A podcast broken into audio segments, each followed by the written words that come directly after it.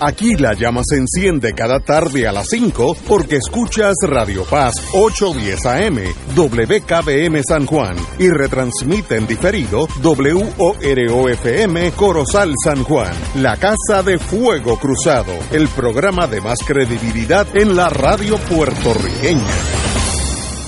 Esta emisora y sus anunciantes no se solidarizan necesariamente con las expresiones que escucharán en el siguiente programa. Son las 5 de la tarde, hora de escuchar Fuego Cruzado, el programa de más credibilidad en la radio puertorriqueña, en las voces de Ignacio Rivera y sus panelistas invitados con su discusión política dinámica e incisiva de los acontecimientos más importantes del momento. Fuego Cruzado comienza ahora. Ajá, estamos aquí, viernes. Como eh, hemos dicho muchas veces, lo bueno del viernes es que colinda con el sábado y el sábado colinda con el domingo, que esos son días para uno hacer lo que uno quiera, leerse un librito, estoy leyendo por octava vez la historia de Charles de Gaulle y yo y yo me meto dentro del libro, se me van los tiempos, y, ¿sabes? Una- no me da hambre, eh, siempre con un vinito, eso siempre ayuda a leer. Eh, así es que qué bueno que es viernes. Tenemos al doctor Cabanilla, don Fernando Cabanilla, un privilegio que esté con nosotros nuevamente. Gracias, gracias, Ignacio. Saludos a todos. Ajá, Caba- Caba- Muy buena, doctor. Sí, ¿me oye? Sí, perfectamente. Diga usted, Pues nada, este, tengo varios comentarios para hacer hoy. dígame. En primer lugar, es un poquito preocupante como ha ido aumentando últimamente el número de muertes. Eh, es curioso porque uno trata de pensar que el número de, muertes que ha aumentado pues se debe a- al aumento que ha habido en el número de casos, pero eh, realmente eh, si miran lo- los datos que presentaron hoy en el New York Times, que tiene una gráfica preciosa de- del número de casos eh, en Puerto Rico, pues llegaron a un pico por ahí por el 8 de agosto. Y eso coincide con los datos que yo tengo aquí también, que he estado llevando. Y del 8 de agosto para acá eh, ha ido disminuyendo, ahora está entrando en una, en una meseta. ¿Y por qué tenemos tantas muertes? Pues uno piensa, bueno, pues esto es un reflejo eh, de, los, de cuando te- teníamos muchos casos en, al principio de agosto, pero realmente a esta altura esos pacientes, la gran mayoría no debieran estar muriéndose. Usualmente cuando se mueren, se mueren entre las primeras dos a cuatro semanas, eh, no, no seis semanas después. Así que al- algo yo no que entiendo está pasando, pero antes la, la regla eran que había menos de 10 muertes diarias. Y hoy en día pues en las últimas últimas semanas semana y media eh, han habido varios días en que han, que han habido más de 10 muertes lo cual era raro antes.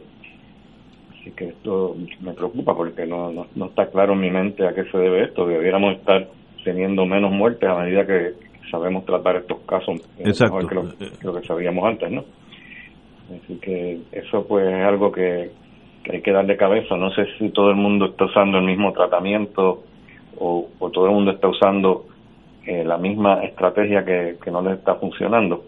Eh, así que no, no, no tengo una buena explicación para eso, pero es algo preocupante. Yo creo que si estuvieran dejándose llevar por los marcadores de inflamación y tratando a los pacientes que tienen marcadores de inflamación elevados, me parece que la mortalidad debiera ser eh, mucho menor que lo que estamos viendo reflejado en las estadísticas. Así que eso es algo que quería comentar. Eh, lo otro que es un poco preocupante es el que estamos acercándonos en la ocupación de la unidad de intensivo, estamos acercándonos al 70% de nuevo, hoy tuvimos 69%. Yo he dicho anteriormente que que estar esperando el 70%, porque si sigue, si sube sobre 70 y se queda ahí por algún tiempo, pues entonces eh, podría significar que van a haber escasez de, de camas de intensivo en un futuro cercano, pero todavía no, no hemos llegado al 70% mágico, pero estamos cerca. ¿Y a qué se debe eso? Pues es interesante. Pues uno pensaría pues que el aumento es debido al COVID, pero la realidad del caso es que solamente con un 15% de las camas eh, de intensivo que están ocupadas por pacientes de COVID y no ha ido aumentando. Ese, ese número de, de pacientes de COVID en intensivo no ha ido aumentando, de hecho ha ido bajando. Así que eso lo que quiere decir es que las camas de intensivo que están ocupándose más frecuentemente últimamente, pues tiene que deberse a otras condiciones que no es que, no que no es COVID, lo cual es bueno y es malo porque es bueno en el sentido que la gente parece que está acudiendo de nuevo a los hospitales cuando se enferman. Ah, veo, veo, sí. Cuando se enferman de una forma seria, ¿no? Porque muchas veces antes, pues, aparentemente se estaban quedando en la casa y la mortalidad en Puerto Rico estaba subiendo en general y era por los pacientes que estaban quedándose en la casa por miedo a ir al hospital o contaminarse con, con COVID, ¿no? Doctor, una pregunta. sí. ¿Cómo, ¿Cómo cambia lo que sería a corto plazo la, la perspectiva? tomando en consideración que ya eh, la semana que viene uno entra en el otoño, ya uno entra en el periodo que comienza a ser crítico la ampliación de, del contagio por la influenza eh, o por la neumonía, desde el punto de vista de que coincidan estos tres factores eh, en tiempo, porque aquí la pandemia se desata en marzo, cuando ya se ha superado la etapa peligrosa. De, un punto excelente. excelente. y la contestación es la siguiente. Eh, es preocupante que uno vaya a adquirir las dos enfermedades a la misma vez porque aunque no aumente la mortalidad, por lo menos hasta ahora no se ha visto que aumente, pero el número de casos descritos en la literatura con ambas infecciones realmente son pocos, pero por lo menos eh, sabemos que tiende a, la infección tiende a ser eh, más seria. Pero más, interesante que eso es el hecho que salió y publicado, ya yo ni me recuerdo dónde fue que lo leí, estoy leyendo tanto acerca del COVID que ya me recuerdo dónde, pero, pero un artículo muy interesante donde describen que el número de casos de influenza eh, este año comparado con, el año anterior eh, ha sido bajísimo en Estados Unidos. Eh, y se piensa que la razón para eso es porque la gente pues se está protegiendo del COVID y al protegerse del COVID pues también se está protegiendo de, la influenza, ¿no? Pero a partir de obviamente en algunos estados no han sido muy exitosos protegiéndose del COVID, pero pero lo interesante es que el, número de casos de influenza está bajando y natural, naturalmente si uno pues se protege del COVID pues es la misma protección para, para, la influenza que se adquiere de la misma forma. Pero está bajando en un momento en que todavía no estamos accediendo a la etapa pico de la influenza. Sí, sí, pero, pero comparando este periodo del año con el año pasado, el número de infecciones que han habido es muchísimo, pero muchísimo más baja por influenza. Así que algo está pasando y yo creo que debe ser que la gente está teniendo más precaución. Además, que la gente se está vacunando más. Yo creo que la gente se está vacunando más. Todo el mundo debe vacunarse. A cada rato se pasan llamándome pacientes que si se deben vacunar, que si se pueden vacunar contra la influenza. Yo creo que digo que no que si se pueden, que deben. Todo el mundo. No hay ninguna contraindicación, no hay ninguna enfermedad que uno tenga que sea contraindicación para vacunarse contra influenza. Yo creo que todo el mundo debe estar muy pendiente de eso para evitar que se vayan a contagiar doblemente. Yo le puedo decir que en el caso mío y de mi esposa, que no habíamos hecho eso nunca, hoy fuimos a vacunarnos. Pues excelente. Eh, excelente, yo creo que todo el mundo debe hacerlo. Eh, en, la, en la prensa del mundo hay un artículo sobre Moderna que tiró un, un estudio de 135 páginas que indica cómo, cómo están conduciendo todos los procedimientos eh, del coronavirus vaccine y para determinar su eficacia indica que el primer análisis eh, el, el, first analysis of the trial data puede ser que no que sea para late December eh, que no sería no hay suficiente tiempo para determinar si funciona antes de eso. Eh, subsecuente de, después de esa, de esa fecha, para marzo o a mayo podrán indicar con certeza la, si funciona o no la, la vacuna. Así que estamos hablando de cinco meses más.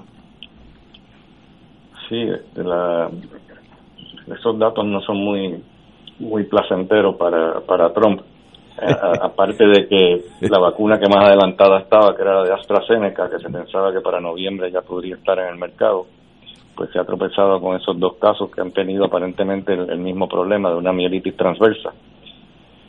primer caso de mielitis transversa que tuvieron, la paciente tenía tenía múltiple esclerosis, esclerosis múltiple, que, que piensan que eso pues tuvo que ver con la mielitis transversa, pero ahora hay un segundo caso que no han querido hablar de él, pero que por ahí pues los rumores son de que de que tú, es el mismo la misma enfermedad, la, misma eh, la misma complicación que tuvo el primer caso. ¿Y, y qué es? Y hay un tercer caso, yo creo que ahí se acabó la vacuna. ¿Qué es mielitis transversa? ¿Qué es eso? Mielitis transversa es una reacción en que el, el cordón espinal eh, tiene, tiene, tiene una como si como si lo hubiese, como si lo cortaran Ay, Dios. como si le cortaran el, el, cordón espinal de ahí para abajo se queda uno paralítico y entonces pues obviamente eh, una reacción muy, muy una complicación sumamente seria.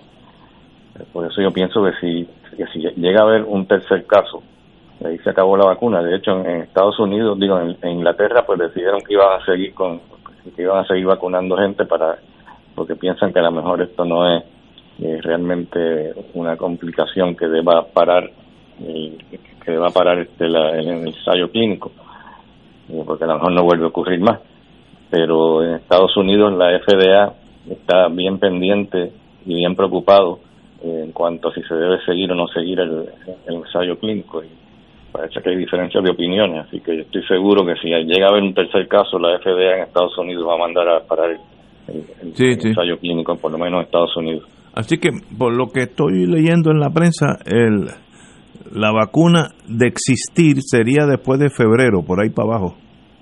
Bueno, a menos que la de, la de AstraZeneca eh, siga para, para ah, el estudio y, la tenga en noviembre, pero aún así, con una compañía nada más no es suficiente para, para vacunar a, a todos los americanos, mucho menos en el mundo entero, así que eso va, a tardar un tiempo. Primero van a darle prioridad, cuando la tengan le van a dar prioridad a las personas mayores y a las personas eh, que son este eh, que, trabajan con el servicio sanitario tratando pacientes exacto, es lógico. De, COVID, ¿no? las enfermeras, los doctores, pues lógico que vayan primero, porque ellos están ellos están chocando con eso todos los días, ¿no?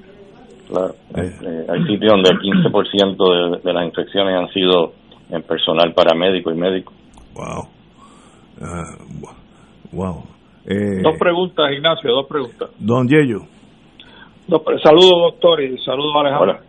Eh, una pregunta. Eh, mañana me voy a vacunar contra la influenza, pero pedí una orden médica para lo del sarampión y me dijeron que en Acarile, que no habían leído nada científicamente atado eso al COVID. ¿Usted tiene alguna información que pueda revelar sobre la efectividad de eso contra el COVID? ¿Algún estudio científico sobre ese particular? Bueno, hay, hay cuatro, cuatro reportes en la literatura pero ¿quién, quién, quién fue que le dijo que, que, no se podía, o sea, que no, que no había evidencia para vacunarse? Porque cuando uno se quiere vacunar, se vacuna y nadie tiene que estar cuestionándole para qué. Bueno, pues no me, no me dieron la orden. ¿Pero eso fue en la farmacia? No, ah, eso fue un médico. En la, oficina de un médico. La oficina de un médico, sí, es otra cosa. Bueno, si quieres, llámate a mi oficina el, lunes y yo te, yo te escribo la orden. No hay ningún problema.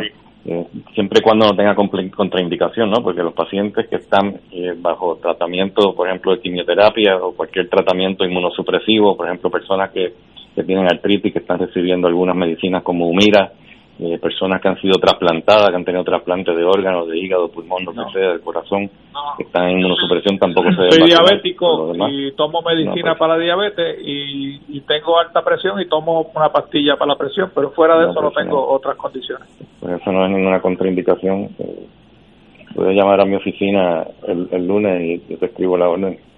Está muy bien. Lo otro que le quería preguntar, eh, ¿existe eh, ¿existe algún tipo de eh, estudio que diga las diferentes, tengo entendido que las vacunas que se están produciendo no todas tienen la misma técnica o, utilizan técnicas diferentes eh, o, procedimientos diferentes, ¿no? Eh, ¿Existe luego en términos de la vacuna, hay que ponerse más de una vacuna o basta con ponerse solamente una vacuna? ¿A cuál vacuna te refieres? ¿A la de coronavirus? A la del coronavirus, he leído que una tiene que ver con la con la proteína, otros no no con la proteína, eh, usan otra otro tipo de, técnica. no tiene no tiene que ponerte más de una vacuna. Una eh, vacuna. Cualquiera que sea, eh, si, si es una vacuna que se ha demostrado que te protege, no te tienes que poner otra más. Porque sí que parece que es necesario ponerse dos vacunas de la misma de, la misma vacuna, pero dos veces, porque la primera vez la, la, la respuesta en términos de generar anticuerpos pues no es tan alta como cuando te vuelves a vacunar la segunda vez. O sea que probablemente la vacuna que sea va a necesitar por lo menos dos dosis, pero es de la misma vacuna. Ok, Bueno, doctor, como siempre, un privilegio. Nos vemos, nos vemos el lunes, si Dios quiere. Espero que tenga mejores noticias. Y en el... el lunes, el lunes voy, voy a estar en el programa, pero tengo una una reunión a las 3 de la tarde que posiblemente se extienda un poquito, así que quizás no voy a estar a las 5, pero podría estar después de las 5. Cuando pueda, entra al programa. Usted tiene prioridad. ¿Cómo no? Muy bien, pues nos vemos, el, nos hablamos el lunes. Señores, tenemos que ir a una pausa. Esto es Fuego Cruzado por Radio Paz 810 AM.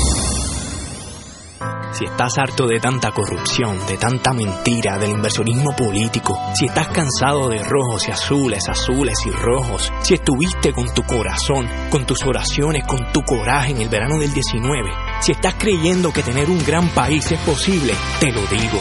Tú estás con Victoria Ciudadana. Este noviembre, la victoria es de todos y todas. Anuncio pagado por el Comité de Gastos Independientes de SPT, no autorizado por el candidato aspirante o partido alguno. Fuego Cruzado está contigo en todo Puerto Rico. Farmacia San Rafael, la primera farmacia de comunidad especializada desde el 1952, atendida por su segunda y tercera generación. Servicios de lunes a viernes de 8 de la mañana a 6 de la tarde, los sábados hasta las 3 de la tarde, aceptando los planes de Vital y la mayoría de los planes. Envíanos tu receta a farmacia@fsanrafael.com. Fax 721 4165 o llámanos al 724-3333. En Internet, Farmacia San Rafael. Bienvenidos a su programa favorito y con las gemelas Magda y Margarita. Son idénticas, pero bien distintas. Magda siempre piensa en ahorrar y Margarita siempre piensa en su salud. Solo MMM las complace. pendientes. Cada sábado de 9 a 11 de la mañana tendrás un encuentro con De Frente con la Verdad, donde se discuten asuntos que tocan de cerca la actualidad en todas sus perspectivas, las historias que afectan a tu diario vivir, estos y otros temas analizados desde el punto de vista evangélico. De Frente con la Verdad, todos los sábados de 9 a 11 de la mañana por Radio Paz 810. Y ahora continúa Fuego Cruzado.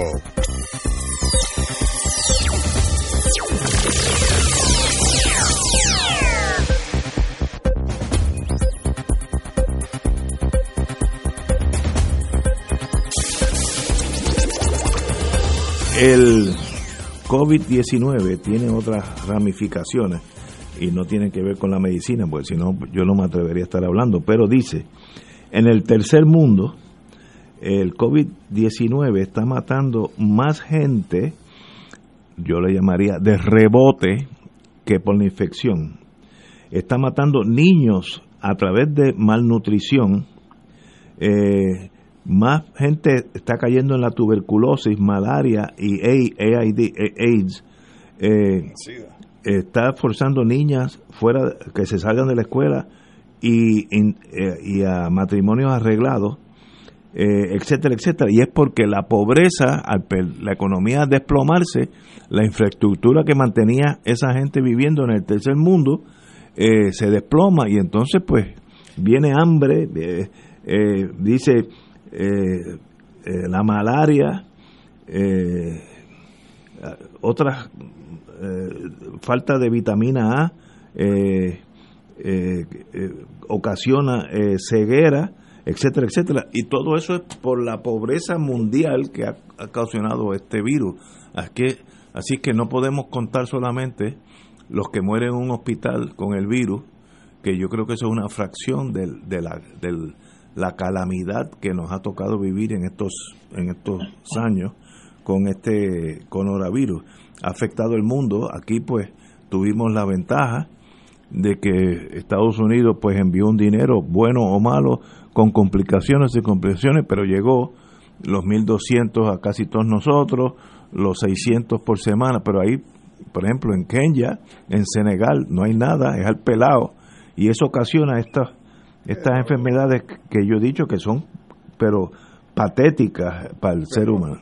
Pero el problema, Ignacio, es que la pobreza la genera la acaparación de la riqueza. Porque entonces no hay una distribución no, igualitaria. Estamos de acuerdo, pero... Y cuando tú hablas de los Estados Unidos, pues hay que preguntarse qué posibilidades tienen 50 millones de estadounidenses que no tienen plan médico en estos momentos, cuando Canadá, que es su vecino del norte y su principal socio en el Tratado de Libre Comercio eh, que tiene Estados Unidos con Canadá y México, tiene un sistema de medicina que está socializado, aún así manteniendo la estructura capitalista de producción. O sea, ¿por qué Estados Unidos, que tiene la estructura capitalista de producción, no asume una responsabilidad hacia, hacia sus ciudadanos, dotándole de un plan médico universal, donde además tengan el acceso a las facilidades médicas y el acceso a los medicamentos? Es que yo creo que eh, es no puedo ni argumentar en contra de la medicina socializada, que yo creo que sería un avance extremadamente positivo para Estados Unidos, no lo tiene. Lo que yo estoy diciendo es que en el tercer mundo, donde no aparece Estados Unidos en escena, el que se queda sin trabajo pasa hambre y se muere de hambre. Es lo que está diciendo este... Eh, pero, pero es que yo lo que estoy diciendo es que precisamente no es que Estados Unidos esté ausente, porque mucha de la pobreza que tiene el tercer mundo es a costa de las ganancias tiene Estados Unidos y las eh, multinacionales. Pero Estados Unidos. El factor pobreza. la gente no es pobre porque le gusta ser pobre. La gente es pobre porque hay otros que son los que tienen el control de los medios de producción y de la apropiación de lo que es el poco o mucho trabajo que hacen los trabajadores. Pero concentrar en que eso es solamente Estados Unidos es incorrecto. Los alemanes tienen plantas por todo el mundo, es que, el los capitalismo no es una italianos, de Estados Unidos. Suecia, sí, pero en esos países tenemos un sistema que es mundial. En esos países no hay una una safety net, un mínimo que la gente no puede pasar de ese mínimo. Si a ti te da en Senegal eh, COVID o cierran tu negocio de un restaurante, pues tu hijo va a pasar hambre porque no, no hay nada aquí con todo lo que todo lo que lo malo que tenemos que es un montón y hay casos de hambre en Puerto Rico también eso es cierto. Pero hay un mínimo de gente que está comiendo bien eh, por lo menos comiendo lo mínimo para no morirse. Y eso pues da como dice ceguera ataque malaria todas las cosas que le pueden pasar al ser humano. Y es una tragedia mundial que uno ni se da cuenta de esa magnitud. Yo vi por la RAI italiana, cuando empezaba el COVID, estábamos empezando esta cosa, cuando dio bien duro en Manaus, Brasil, yo lo vi, un hospital en, Brasil, en Manaus, donde la gente estaba en el piso de los pasillos, no en, no en camillas, en el piso, porque no... Eso, se vio también en Nueva York cuando golpeó duro el COVID. la gente no cabía en, las camas de los hospitales y aquí la gente lo sí, en fosas comunes y estamos hablando de la principal ciudad que se proyecta como que es la capital del mundo. Ok, pero lo que estoy diciendo es que el COVID va más allá de la infección, afecta la economía de varios países, de casi todos los países del mundo, y sencillamente hay algunos países que no tienen ese safety net para aguantar la ciudadanía y el que se muera de hambre, pues se muere de hambre, punto, y se acabó. Eh, como dijo este artículo del New York Times, una cosa patética. Y hay enfermedades que han resurgido por la falta de higiene. Bueno, una catástrofe yo creo que mucho más allá del propio COVID, eh, lo que demuestra la inequidad en el mundo, eso es cierto, pero está pasando. Eh, antes si tú tenías un trabajito allá en, en Kenya, en un restaurancito, pues por lo menos este, continuabas con vida, pero ahora eso se acabó. Eh, y, me da mucha pena y creo que eso va a durar por lo menos por la, hasta que no venga la, la, la cura. Y cuando venga la cura, yo sé lo que va a pasar. si es la AstraZeneca inglesa, las primeras vacunas van a ser para los ingleses, lo cual es lógico, no, no, no hay que analizarlo mucho. Y luego los países que son del círculo de amistad de los ingleses, entre ellos Estados Unidos, Canadá, etcétera. Yo acabo de ponerme hoy la vacuna de la influenza. El costo de esa vacuna, aunque lo cubre un plan médico que uno tiene, el costo es 254 dólares. Wow. ¿Qué posibilidad tiene personas que posiblemente en un año no se van a ganar 254 pues dólares para poder entonces protegerse de la influenza? Bueno, ninguna. Pues entonces lo que tiene que hacer el Estado, que tiene una responsabilidad hacia sus ciudadanos, es dotar a la población con ese tipo de medicamento o vacuna, como se, como se le quiera plantear. Lo que pasa es que eso no está en el interés, eso no está en, en, en, las coordenadas sí, estoy de, acuerdo. de, su gobierno. No, estamos de acuerdo. Pero, en, nuestro caso, tengo entendido que la vacuna de la influenza la cubre el plan vital. Eh, no lo sé totalmente en en, términos absolutos, pero eso es lo que tengo entendido.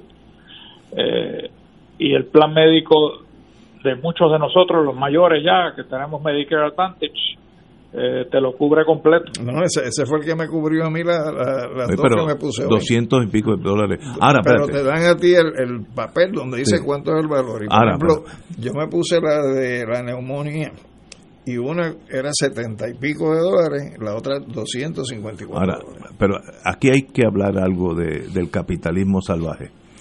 Yo soy asmático. Yo soy asmático si estoy en un ambiente del desierto. Si yo no estoy en el desierto, hasta se me olvida que soy asmático. Y eso me causa problemas, porque como se me olvida, y de momento me encuentro en Jordania, como me pasó, y Jordania es un gran desierto, tuve que ir hasta un hospital.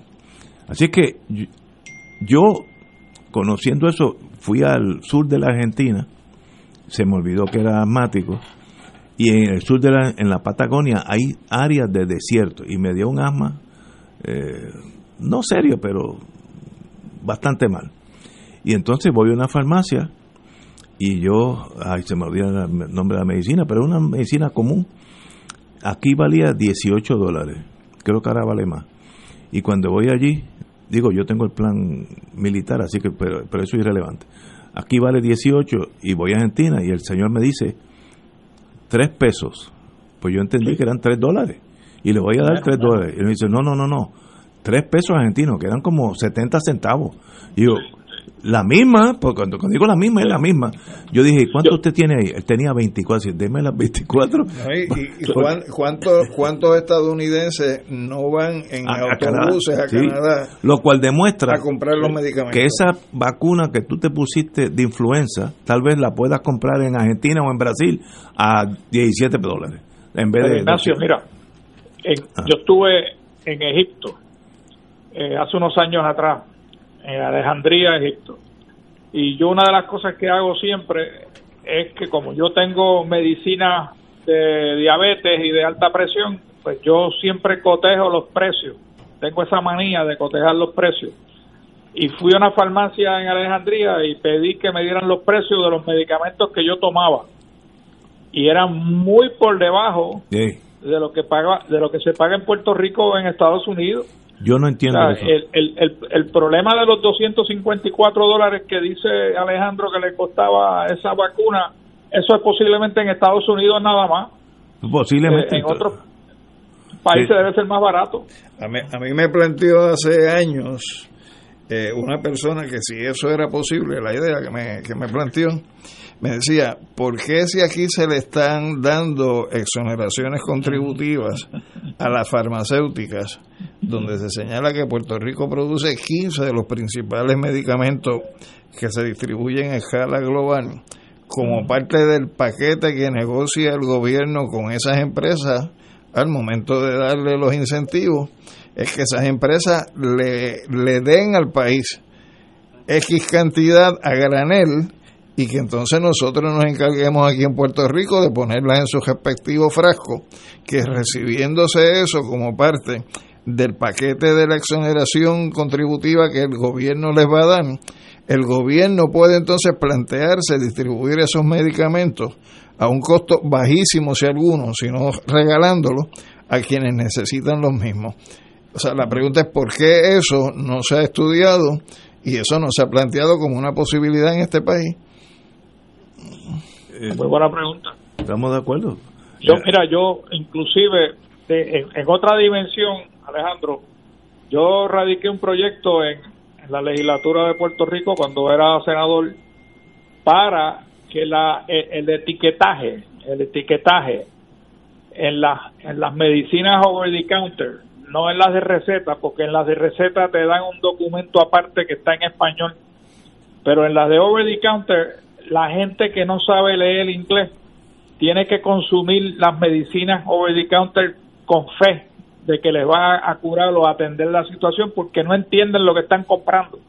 Y mi proyecto era que todo el etiquetaje, en, no solamente en las medicinas, sino en los alimentos, especialmente yo que soy diabético y que tengo que estar velando los carbohidratos, eso debe de ser etiquetaje en español, porque yo no lo, me lo estaba inventando. Así estaba en Santo Domingo, así estaba en Panamá, los países de Centroamérica que yo había visitado. El etiquetaje estaba en varios lenguajes, inclusive en Francia.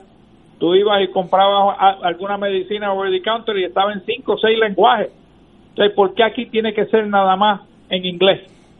No hay razón esto es América y la América es en inglés y ellos luego tú cuando pase estas cosas nos juntamos yo te explico por qué.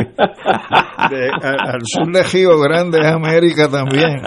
Lo único que acá se habla español y portugués. Oye un amigo mío que es un bandido y estoy seguro que si va al cielo es una casualidad eh, me dice la diferencia de precio de la pastilla Viagra dentro de los Estados Unidos y fuera. Así que eso se ramifica hasta todo el mundo farmacéutico. Así que al amigo mío, que cada vez que vaya para Santo Domingo, yo sé con, con qué viene para acá.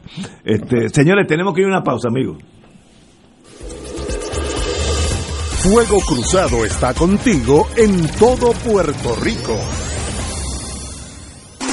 Bienvenidos a su programa preferido. Les presento a Mateo y a Melquiades, gemelos, pero totalmente opuestos. Mateo vela por su salud y Melquiades vela por su bolsillo.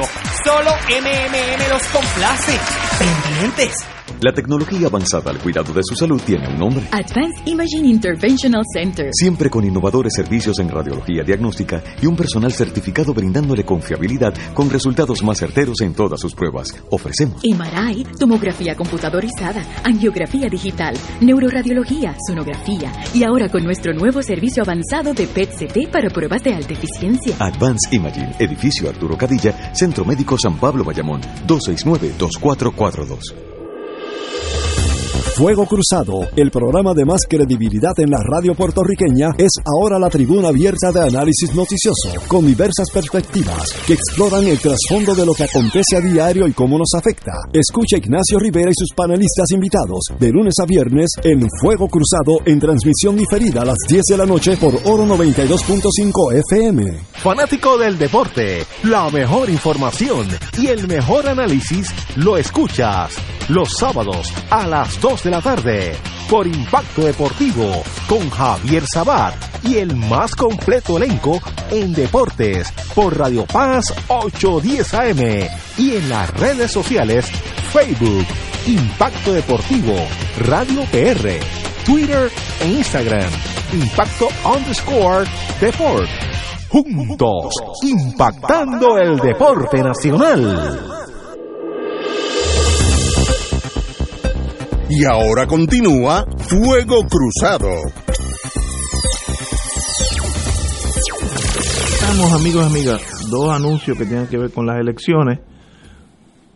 Todos los que me están oyendo eh, tienen hasta el 19 de, que eso es mañana, hoy es 18, tienen hasta mañana para buscar el voto ausente, absentee vote. Eh, así que si usted va a estar en Groenlandia mañana, y se mete en la computadora hoy, eh, eh, eh, aquí dice, Java, J-A-V-A, at cee.pr.gov. Métase ahora mismo, si me están oyendo allá en, la base naval en Islandia, Reykjavik, Java como, como la en el Pacífico, eh, Java, J-A-V-A-C-E-E, .pr.gov y ahí pues lo, lo, guían a que le manden eso por todo se hace electrónicamente así que si no lo hace hoy forget no si no hace mañana se acabó. Y hasta el 24 los 60, años o más que somos casi todos nosotros tenemos hasta el 24 para solicitar eh, voto eh, temprano que creo que es el día antes el sábado. eh, creo no crees el día el día antes de las elecciones. voto adelantado, voto adelantado. también eh, ese es voto2020.com, voto2020.com. Eso es bien importante porque aquellos que, por razones que sean, algunos que, están, se les hace difícil llegar a, al voting station o que le tengan miedo a, a, la, a la pandemia, lo cual tampoco es cascara de coco, pueden votar por adelantado y vota solo sin el bullicio de, de ese día. Eh, bueno, pues señora, eh, como dije, como... Eh, Oye, Ignacio. Diga usted. déjame decir simplemente que el proyecto del etiquetaje se aprobó en el Senado y me lo colgaron en la Cámara y no se aprobó. Tú, hiciste lo, hiciste la mitad del trabajo, ¿verdad? Sí, me lo sabotearon las asociaciones de farmacéuticas y de, y de alimentos. Oye, pero qué raro, porque eso no es gran cosa añadir en el papelito. Es una tontería. De hecho, hay leyes en los Estados Unidos incluso, que es el derecho a conocer, donde tú tienes el derecho a estar informado. Y un mecanismo de estar informado es la propuesta que señala ellos, saber que tú estás consumiendo. Yo no, yo no sé por qué no, porque yo a, veces uno compra algo. Oye, a veces dentro del frasco, eh, cuando tú sacas los papelitos, vienen varios idiomas. Si tú compras un radio, un laptop, el papel que viene viene en varios lenguajes, francés, inglés, ah, español o portugués. los equipos electrónicos también es así. Bueno, hablemos de cara a cara ante el país, ¿se acuerdan aquella, aquel programa? Ayer vimos por tres horas, que no fue cáscara de coco, eh, a los todos los candidatos eh, dirigirse al país, candidato a la gobernación. Candidata. Candidatos y candidatas, y una candidata eh, y dirigirse al país y ante unos periodistas no quiero meter mis pasiones en este momento, ahorita será suficiente, pero eh, el profesor, diga usted. Bueno, yo, si empezamos por lo de los periodistas, en honor a la verdad, mi impresión es que la función que debe tener un periodista en un evento de esta naturaleza es formular unas preguntas que permita que el candidato presente su perspectiva, sus ideas, sus propuestas. Y lo que yo percibí eh, en el día de ayer, en la forma como se hicieron muchas de las preguntas, es como si el periodista tuviera un contrainterrogatorio después de haberse presentado un examen directo con relación a los candidatos, donde muchas de las preguntas eran preguntas ya estructuradas y dirigidas a confrontar al candidato o con posiciones anteriores o sencillamente a tratar de que luciera mal por vía de la pregunta eh, eh, ante la respuesta que fuera a ofrecer. Eran agresivos. Era, había un tono recio, este, eh, vuelvo y te digo, como si se estuviera en un contrainterrogatorio cuando a mi manera de ver lo que tiene que hacer el periodista es permitir que fluya esa información que es la que eh, el receptor de la información busca para formular un criterio que le oriente en cómo votar por un candidato o cómo no votar por el candidato que creía que debería eh, votar.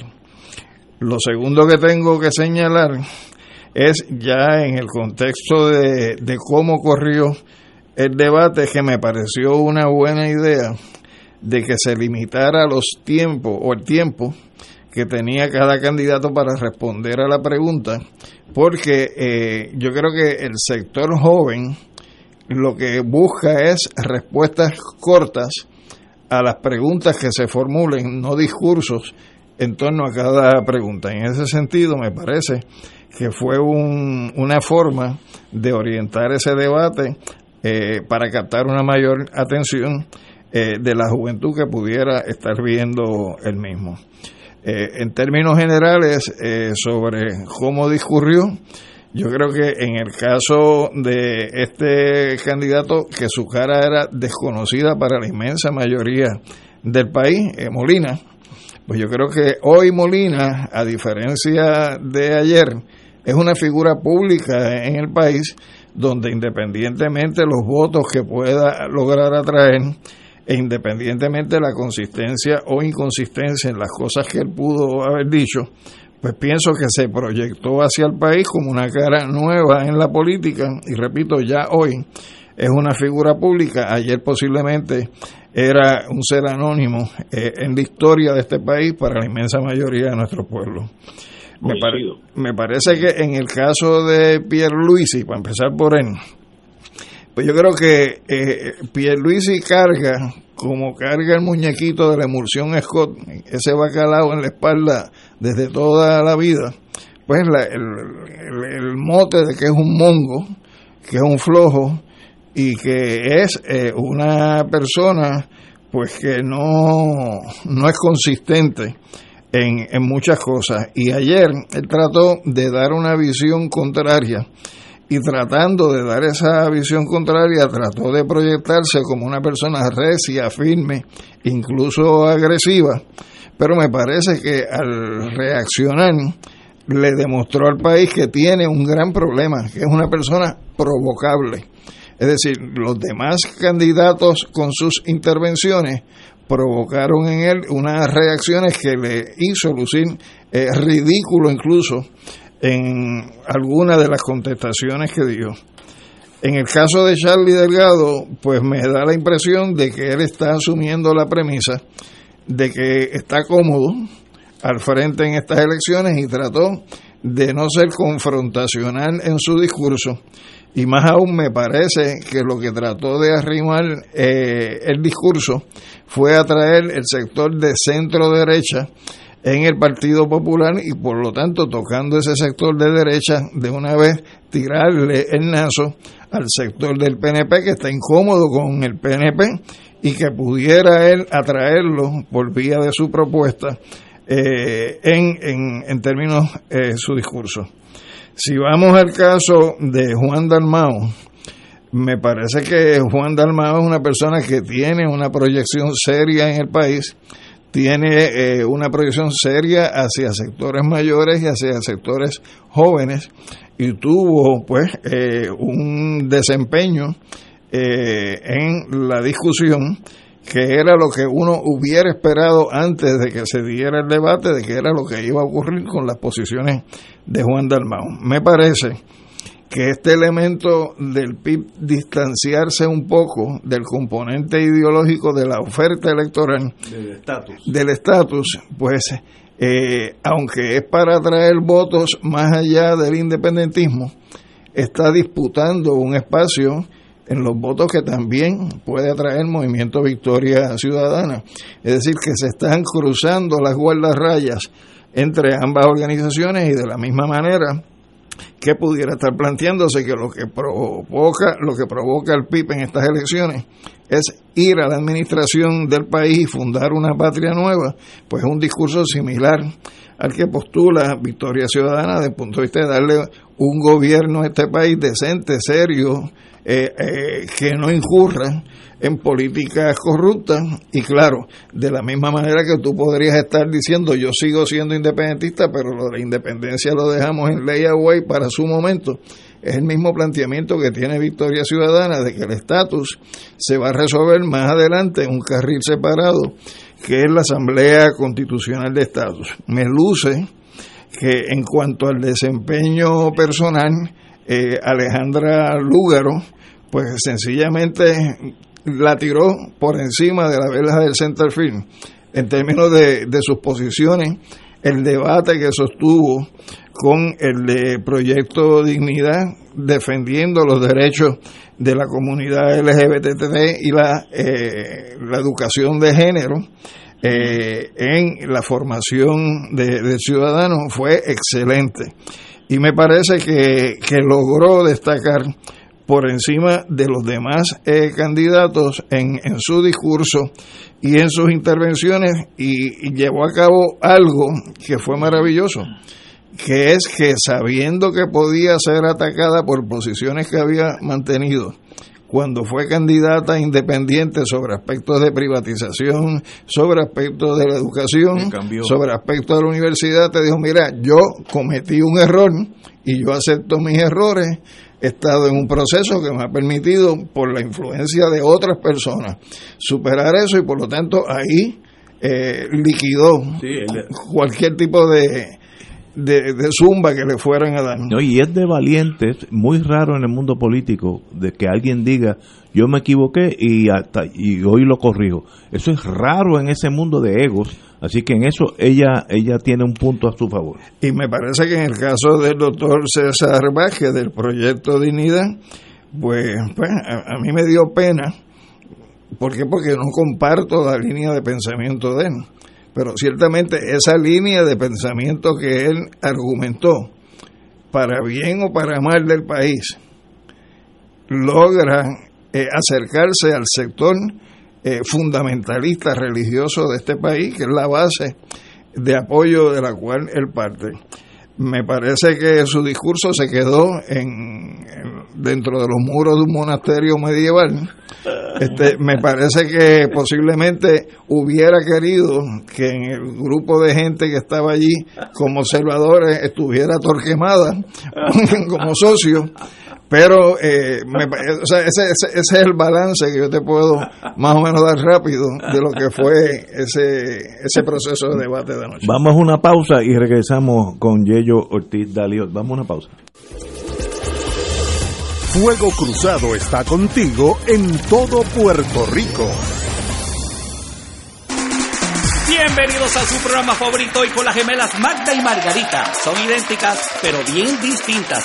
Magda siempre piensa en ahorrar y Margarita siempre piensa en su salud. Solo MMM las complace. pendientes.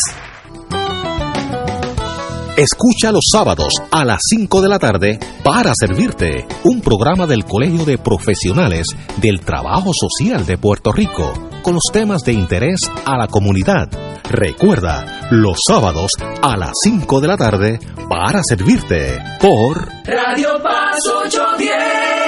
El Consejo de Acción Social Arquidiocesano, CASA, presenta su programa radial Casa de Todos, difundiendo el mensaje de la doctrina social de la Iglesia cada martes de 2 a 3 de la tarde por Radio Paz 810 AM. Conoce este instrumento que utiliza los valores y principios del Evangelio para analizar nuestra actualidad social, velando por la dignidad del ser humano.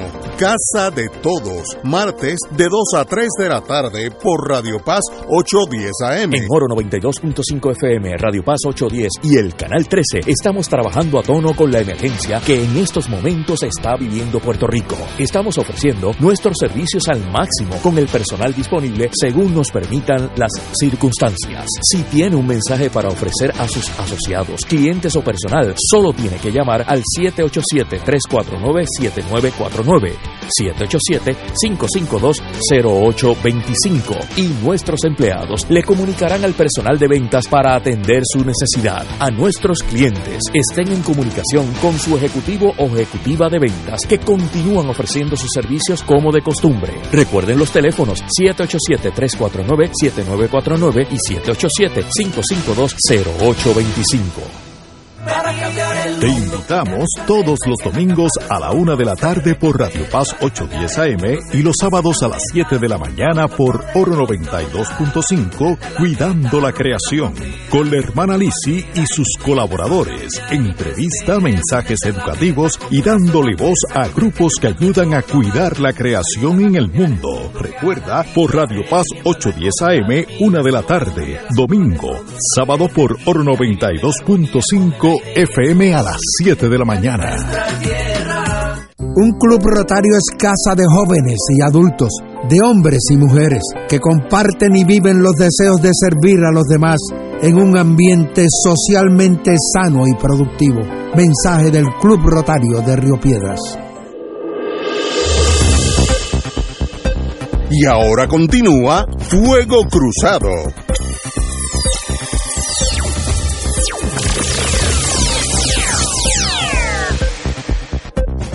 Regresamos con Fuego Cruzado. Don José Ortiz y Daliot, licenciado. Y ellos me... perdón. Sí. Volvemos al aire. Eh, nos que estábamos analizando la reunión anoche de los candidatos a la gobernación de Puerto Rico. ¿Cuál es tu examen de la situación? Bueno, empezando por los periodistas, que fue el primer tema que ustedes mencionaron, tengo que decir que en la época de la pandemia y del COVID no guardaron distanciamiento social ni tampoco tenían mascarilla. Yo creo que eso lo deben de corregir porque el modelaje es importante para lo que están viendo por televisión particularmente. Sin embargo, los candidatos sí guardaron distanciamiento social ya que sus posiciones estaban al, distanciamiento requerido y quizás por eso no tenían que tener las mascarillas. Pero yo creo que los periodistas deberían haberlo hecho. Y como dijo Alejandro, eh, los periodistas llevaban unas preguntas ya hechas, como yo digo, tailor-made para cada candidato. No hubo preguntas en las cuales todos los candidatos podían atender la misma pregunta, ¿no? Eh, y quizás eso afectó un poco en la medida en que el que está escuchando o mirando por televisión el, el debate quiere ver cómo cada candidato maneja una situación muy en particular, ¿no? Y aunque lo, hicieron, pero fue fue fue contestando diferentes preguntas de los diferentes de los, periodistas. En términos de, de, quién lució mejor y quién lució peor, yo uso dos variables. Una es la pasión y la otra es el conocimiento. Y creo que hubo tres candidatos que lucieron muy emotivos y muy apasionados en términos de su presentación de sus posiciones, que fueron Dalmao, Juan Dalmao, Alexandra Lúgaro y particularmente Eliezer Molina, exhibió una, una gran eh, eh, fogosidad y pasión al presentar sus puntos de vista.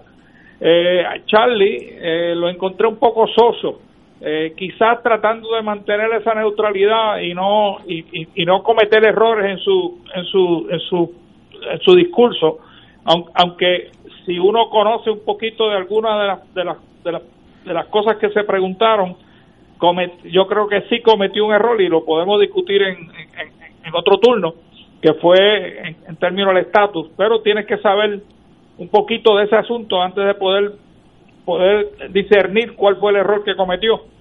Eh, en cuanto al doctor Vázquez, yo creo que el doctor Vázquez, eh, yo creo que perdió votos, no ganó ni un voto este, por las posiciones eh, tan fundamentalistas que, que, posó y, que y que las y que las esposó de una manera sin, sin, sin exhibir ni un grado de pasión eh, ni de emoción eh, en ese sentido fue más oso que Charlie eh, y Pierluisi como me dijo un amigo antes de entrar al programa lo que hizo fue coger cocotazos toda la noche y defenderse no y tengo que decir que en algunos casos se defendió muy bien, en otras cosas obviamente no eran indefensibles las posiciones que asumía, pero estaba a la defensiva y con razón, ya que obviamente la corrupción es algo que pesa grande en ese partido, ya por lo que le había dicho ya un ex fiscal federal de que la, la corrupción en Puerto Rico tenía nombre y apellido y se llamaba el Partido Nuevo Progresista.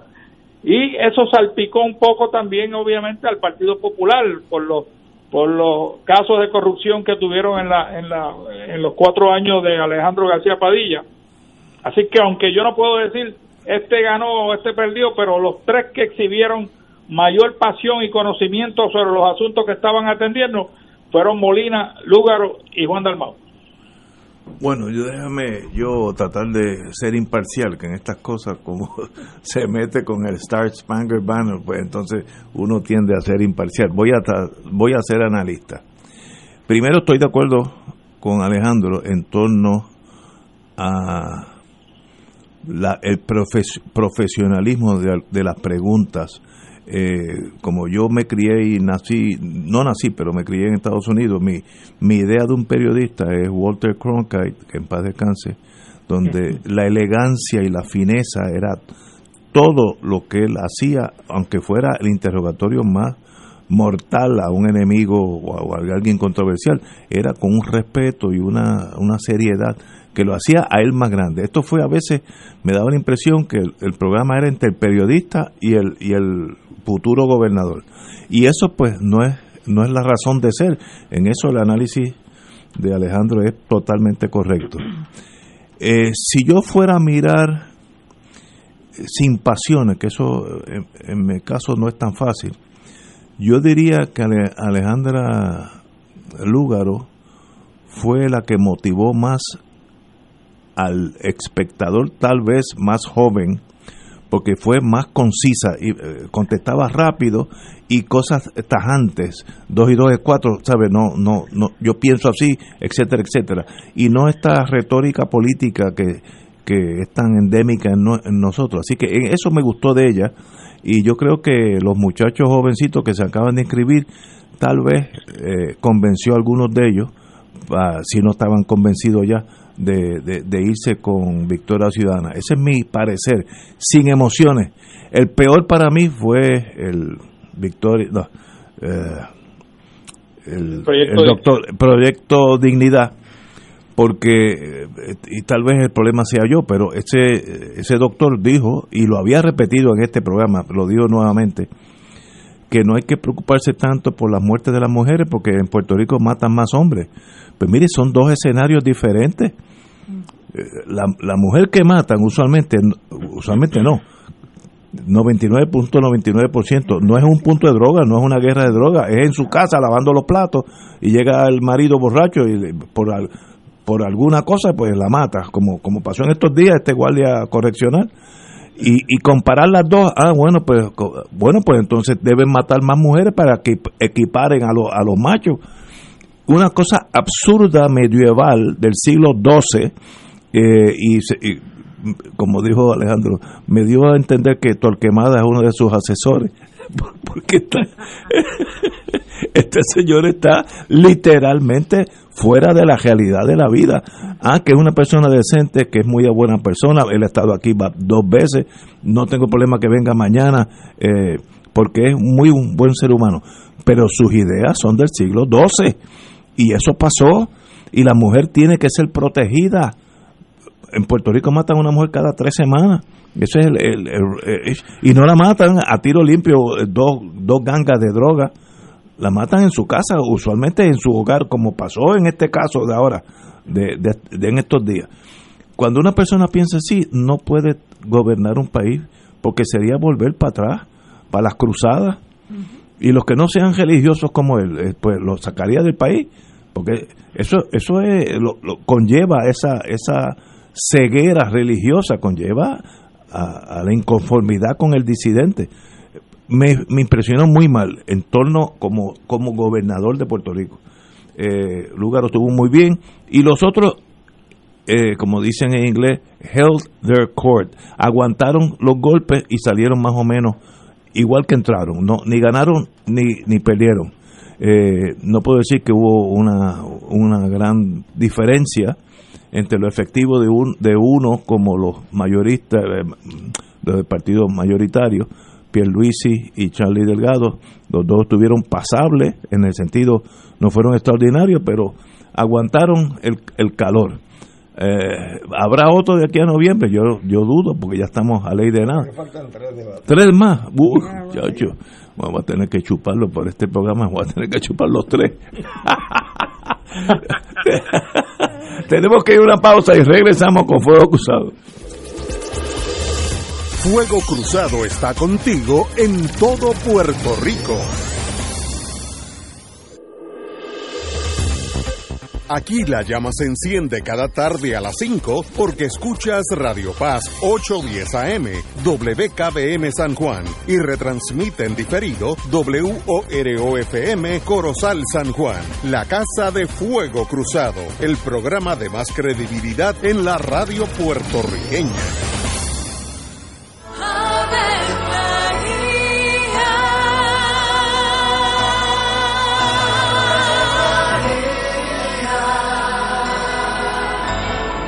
El ángel del Señor anunció a María. Y ella concibió por obra del Espíritu Santo. Dios te salve María, llena eres de gracia, el Señor es contigo.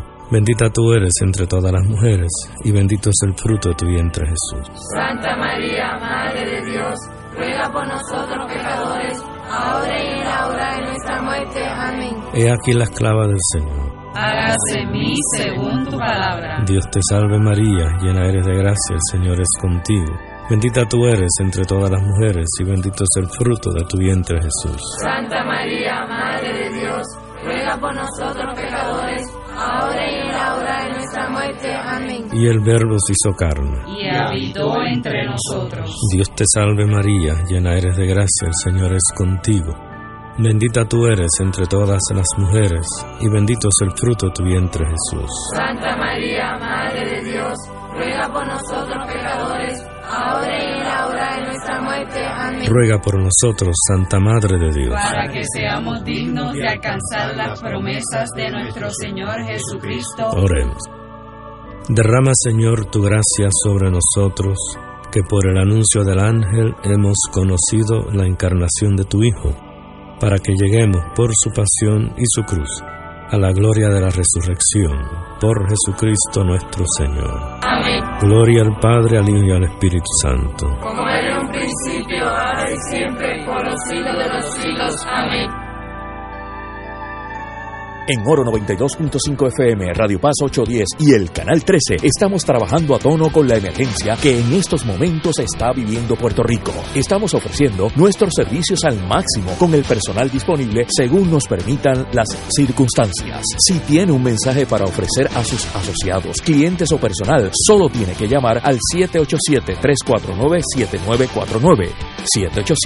787-552-0825 y nuestros empleados le comunicarán al personal de ventas para atender su necesidad. A nuestros clientes estén en comunicación con su ejecutivo o ejecutiva de ventas que continúan ofreciendo sus servicios como de costumbre. Recuerden los teléfonos 787-349-7949 y 787-552-0825.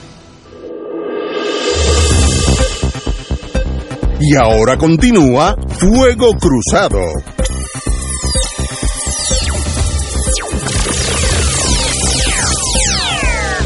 Regresamos amigos y amigas a Fuego Cruzado, siguiendo la norma de este programa.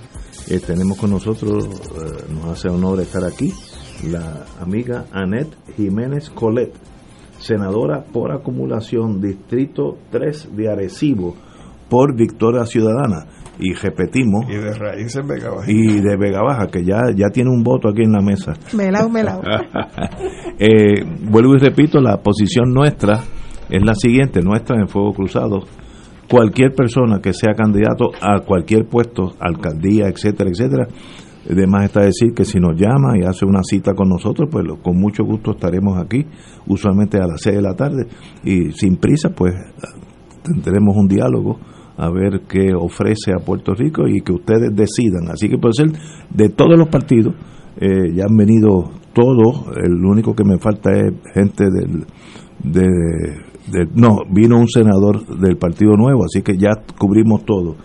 Pero Eh, en este caso tiene una candidata al Senado que está corriendo por Victoria Ciudadana Exacto. en el distrito senatorial donde el que está corriendo por el Partido Popular que vino aquí también es de Vega Baja ¿Quién fue ese? No. que vino la semana pasada Ah, ¿verdad? ¿verdad? Sí, se Rubén. olvidó. Rubén, sí. Rubenso. Muy- pues doña Anet, compañera Anet Jiménez Colet, antes que todo, eh, que él hace brincar al mundo político. Bueno, pues buenas tardes a todos. En realidad, pues yo tengo que decirle que esto ha sido algo que me sorprendió a mí tanto como a todos los demás, precisamente porque yo estuve colaborando con la licenciada Lugaro cuando ella recaudó y estaba lanzándose como candidata independiente a la gobernación. Pues yo colaboré con la con el recogido de los endosos. Así es que pues tenía esa ese deseo de cambio desde el 2016. Cuando llega el 2020 y ella entonces anuncia que va a estar colaborando con una colectividad, un, un, un partido político, pues también yo ayudé a recoger los endosos igualmente. Y también empecé a colaborar con mis compañeros del distrito de Arecibo, a los cuales le envío un fuerte abrazo y un saludo.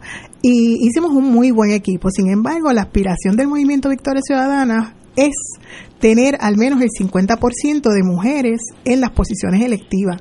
Así que ahí es donde se presenta ese acercamiento, donde se me hace la petición, porque no entras al ruedo político como una candidata. Y verdaderamente lo pensé, porque el mundo político es un mundo que desde afuera se ve muy duro. Y, y pues la gente usualmente no habla bien de los políticos, ¿ves? Y en ese sentido, pues yo lo pensé muchísimo, sin embargo, eh, dije que sí, precisamente porque tenemos que entonces nosotros, los puertorriqueños y puertorriqueñas que realmente tenemos deseo de que nuestro país progrese, tenemos que ocupar esos espacios. Y por eso es que estoy ahora como candidata al Senado por el distrito de Arecibo. Son 12 municipios desde Quebradillas hasta Dorado, así es que estamos a la disposición de los electores y electoras que puedan evaluar eh, las ofertas que hace nuestro distrito de Arecibo y, y, que puedan entonces el 3 de noviembre tener una opción adicional en la papeleta. También para el Senado está su compañera Yamira Colón Rosa. Exactamente. Por, por, qué distrito? Distrito de Arecibo. También por, por Arecibo. Los electores wow. pueden votar por dos senadoras, así es que en el distrito de Arecibo contamos con eh, representantes para el distrito 11, 12, 13 y 14, dos senadoras. Tenemos también eh, candidatos a Senado por acumulación, representantes por acumulación. Tenemos dos en cada posición, además de candidatos a las eh, asambleas municipales de los municipios de Manatí, de Dorado, de Vega Baja y de Arecibo.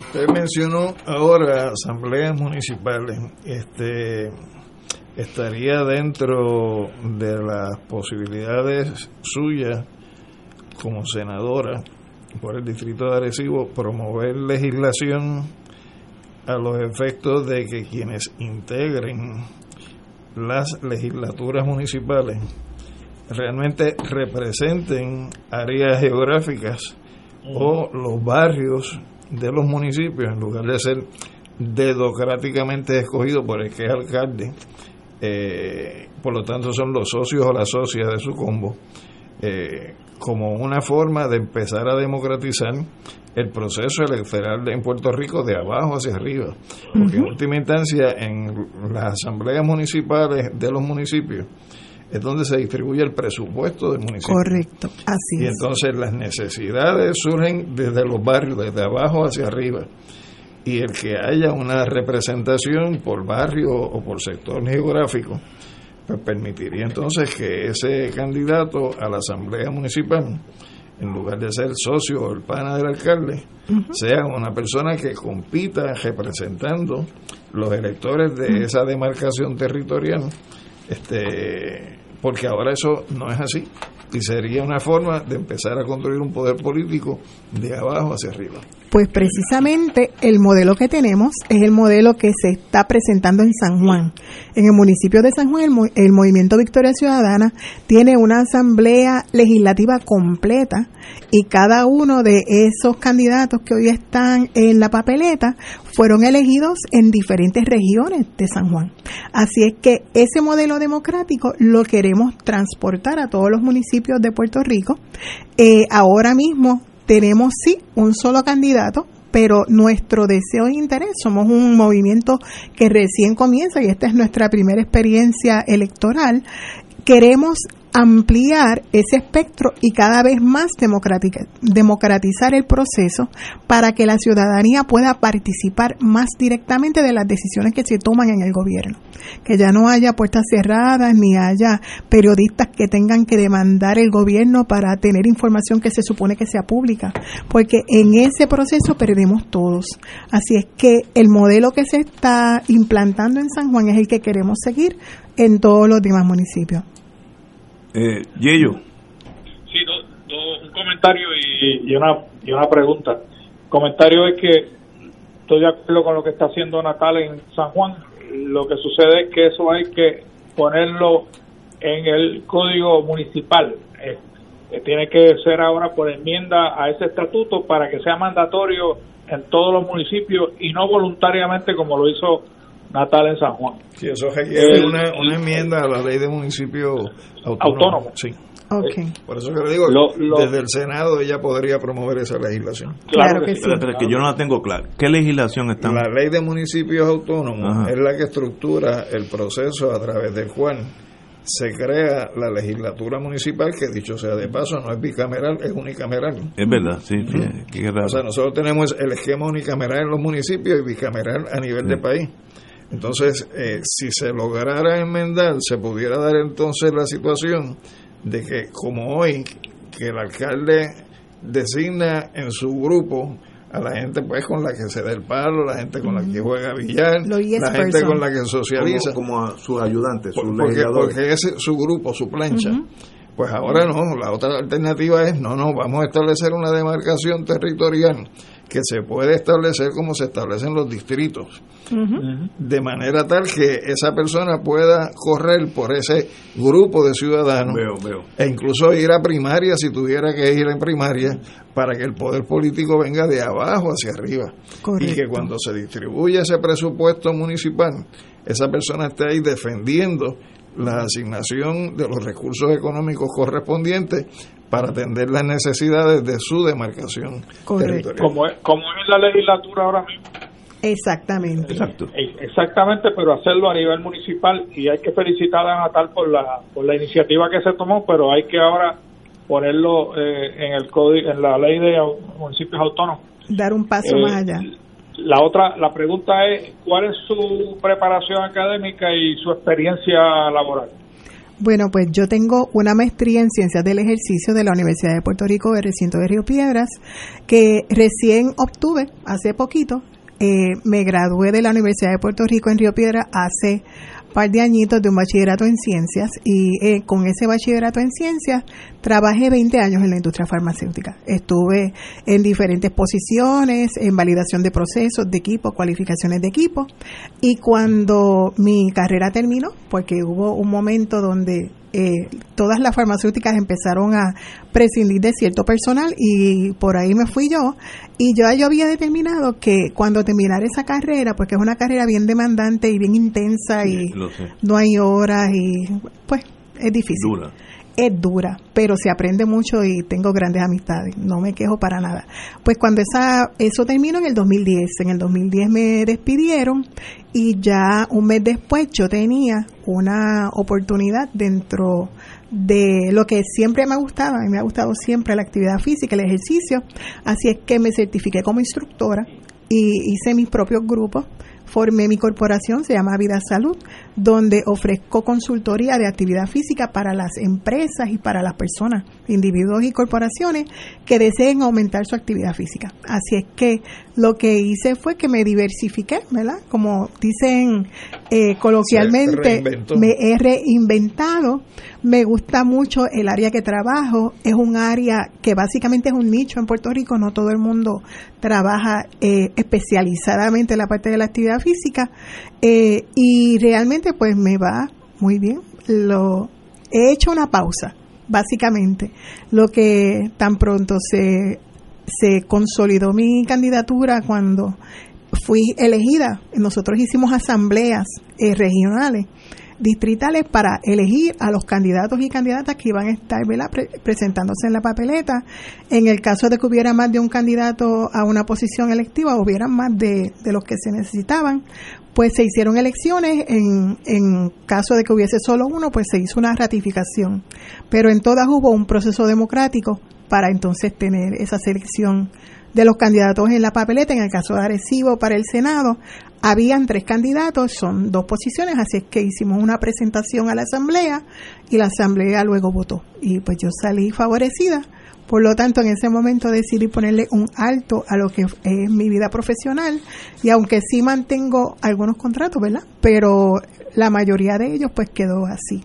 En pausa llegó el coronavirus y, y también limita muchísimo lo que es la actividad física presencial. Así es que me he dedicado básicamente todo este año a hacer campaña, a preparar propuestas, a preparar contenido para las redes sociales y que la gente pueda tener una alternativa para noviembre. Y se graduó de Escuela Superior de Belino Padrón. Ah, Eh, 8-5. proyecto que- ¿Cuánto? De- de- dilo, repite, Yeyo. No, que si tiene ya alguna idea de algún proyecto o dos o tres que usted quiere radicar tan pronto llegue al Senado. Pues mire, pues fíjese, dentro de los proyectos que tengo, mi compromiso está hecho con el proyecto de la Cámara 2434, que es el proyecto que protege las pensiones, al igual que el proyecto 2572. Ya el movimiento Victoria Ciudadana, y me incluyo, nos hemos comprometido a aprobar esos proyectos para proteger las pensiones y proteger el retiro de la Universidad de Puerto Rico.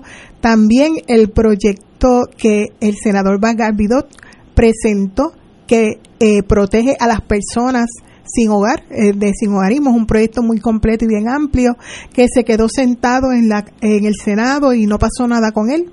Eh, bueno, fue aprobado en el Senado, pero entonces en la Cámara pues no tuvo ningún progreso. Es un proyecto que atiende de manera amplia el sector de las personas sin hogar y, y es requerido.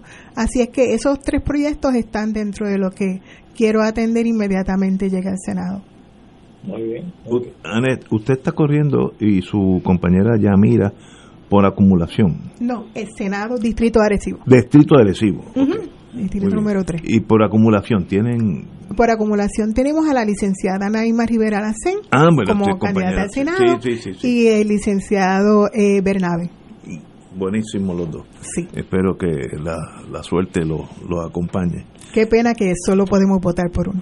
ah, verdad que eso es una cosa que mucha gente comete un error y nombran los que los como tienen para las primarias eligen un número ese misma esa misma mentalidad brinca a la elección y en la elección es uno, nada más. Si, bueno, sí. ya yo dime. Bueno es uno es uno y, y uno puede votar de diferentes maneras si si vota una sola cruz debajo de, Alexandria Lúgaro, pues automáticamente está votando por el que aparezca en la papeleta, ya sea primero. Ahora, si quieres votar por otro que no es el que está designado en ese distrito, tienes que irte a voto mixto. Ah, tengo una pregunta que no sé la respuesta. Si yo voto bajo un partido, Partido Popular, Partido Nuevo, es, es importante porque eso es el voto mixto de Ignacio. Exacto, exacto. Sí. Y, y vamos a decir que yo voto, ¿cómo va a pasar? Un voto íntegro. Pero yo quiero votar por Anet Jiménez Colet, que está bajo eh, Victoria Ciana. Pongo una cruz al lado de ella. Bueno, en el caso, en el caso tuyo, vamos a suponer que tú vivieras en Arecibo Ah, bueno, sí, sí, sí, sí. Vamos a partir de esa premisa. Que vive en Vega Baja. Que vive en Vega Baja. Que viva feliz. La, la mejor parte del distrito. Sí, tú vives en Arecibo o Vega Baja, ¿no? Y, y, y, ella va a estar en la papeleta de Victoria Ciudadana como senadora por distrito. Así es. Y si tú quieres votar PNP, tú votas PNP, una X debajo del candidato a la gobernación y, después, y después vas al nombre de, la, joven y, le pones una X al lado o en el cuadrículo que haya al lado de su nombre. Así que está votando por el PNP para gobernación y por ella para el distrito de Arecibo. Pero varios amigos míos me, han dicho que ya no... Pero varios amigos míos me han dicho que ya no se puede... Uh, lo que pasaba en el PIB, que votaban... los llamados pibazos. ¿Y qué, ¿Y qué es eso? Lo, que pasa, lo que pasa es que, recuerdo mío, es que pibazo era tú votas bajo la insignia del partido, pero pones a otro... partido PIB. Del PIB y pones a otro de gobernador. Ah, veo, veo. Pero ah, estamos hablando que son papeletas separadas. Por lo tanto, la papeleta de gobernador viene con el comisionado residente la papeleta legislativa viene por los candidatos a la legislatura y la papeleta municipal con los candidatos al municipio, más la otra que tú vas a...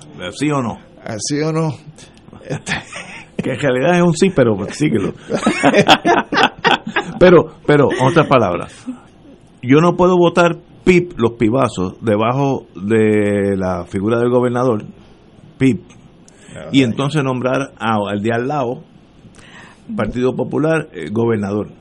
Eso no se puede hacer ahora. Lo que no se puede es poner una X debajo de la insignia. Exacto. Y entonces votar por esas dos personas en otra insignia. Eso invalida la papeleta. Porque ese era el pibazo. Explíquemelo más claro. No, no.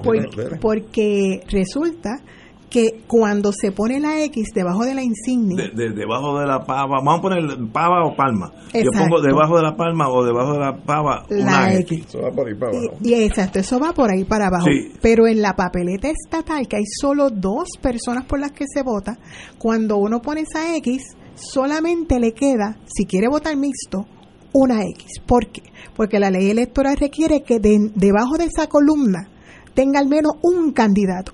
Usted puede poner X donde quiera, pero debe quedar alguien en esa columna. Ah, y entonces, como la, la papeleta estatal solo tiene dos, pues cuando usted vota en la insignia, solo puede ejercer otra X fuera de esa columna. Si hace las dos, que era lo que pasaba en los pibazos, se invalida la. Fíjate, eh, ahora con el código electoral de 2020, eh, que hay cambios, yo me, atrevería a sugerirte, Ignacio, la posibilidad de invitar eh, a alguien que sea comisionado electoral o a varios comisionados electorales para que le expliquen al elector cómo se puede votar en estas elecciones para que no se dañe eh, el voto ni la papeleta. Voy a conseguir a alguien que, venga de allí. O el flamante nuevo presidente de la comisión. El, el juez. El juez. El, el actual, no el saliente. No, sí, el actual.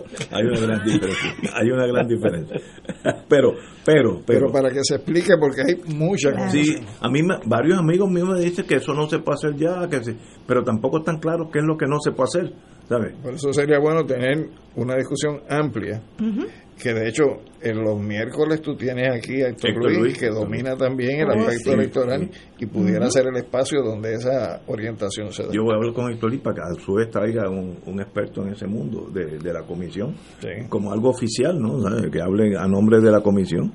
Eso siempre gana, eh, porque si no, el que no entiende muy bien dice yo doy una cruz debajo de mi partido y, manda. ah que el número dos yo sé que es un gánster pero no va a dañar la papeleta. Entonces eso hace daño ¿sabes? Y, sobre todo en una papeleta donde pueden haber muchos gánsteres. Oh, lo, hemos vivido. Lo hemos vivido y por eso es que existe el movimiento Victoria Ciudadana por eso que digo que ella que está corriendo como senadora siempre tiene que llevarse en la mente que ella va a ser senadora con S. Sí, sí. No senadora con C. Sí, sí, sí. a servir y no a servirme. una de las cosas que pasa allí en la, la legislatura de Puerto Rico, ya como uno tiene tanta edad, pues uno ha visto muchos ciclos políticos. Y ahí hay algo que se traga a la gente, igual que la fortaleza. Y cuando tenga o usted perciba que el sistema le está la está enamorando para que sea doméstica, como entrenar entrenar los caballos salvajes para que para que se, civilicen. Eh, recuérdese que usted allí llegó allí como un ser libre, pero el, establishment enamora de comisiones que si antes eran los carros, las comisiones, eh, este, el tamaño de la oficina, unas cosas entonces te neutralizan. Bombillita. Sí, el carro con bombillita, eso es esencial.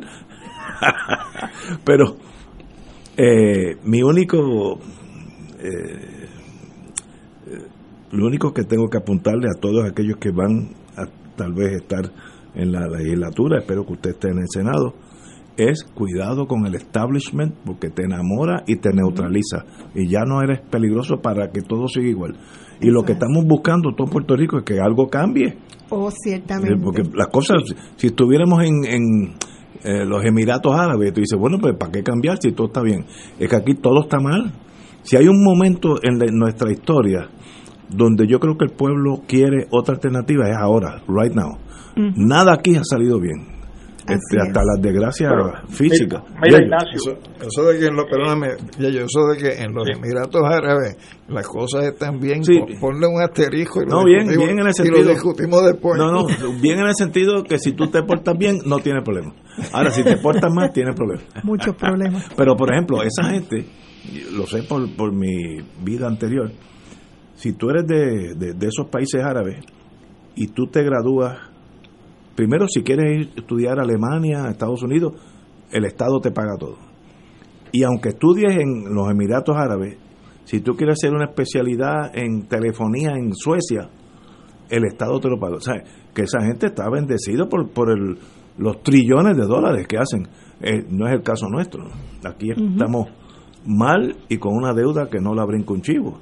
Eso es así. Pues sí, yo quería quería comentarles que a veces uno cuando cuando va a otros países pues se da cuenta de que las cosas acá son sumamente diferentes y que pudieran ser mejor.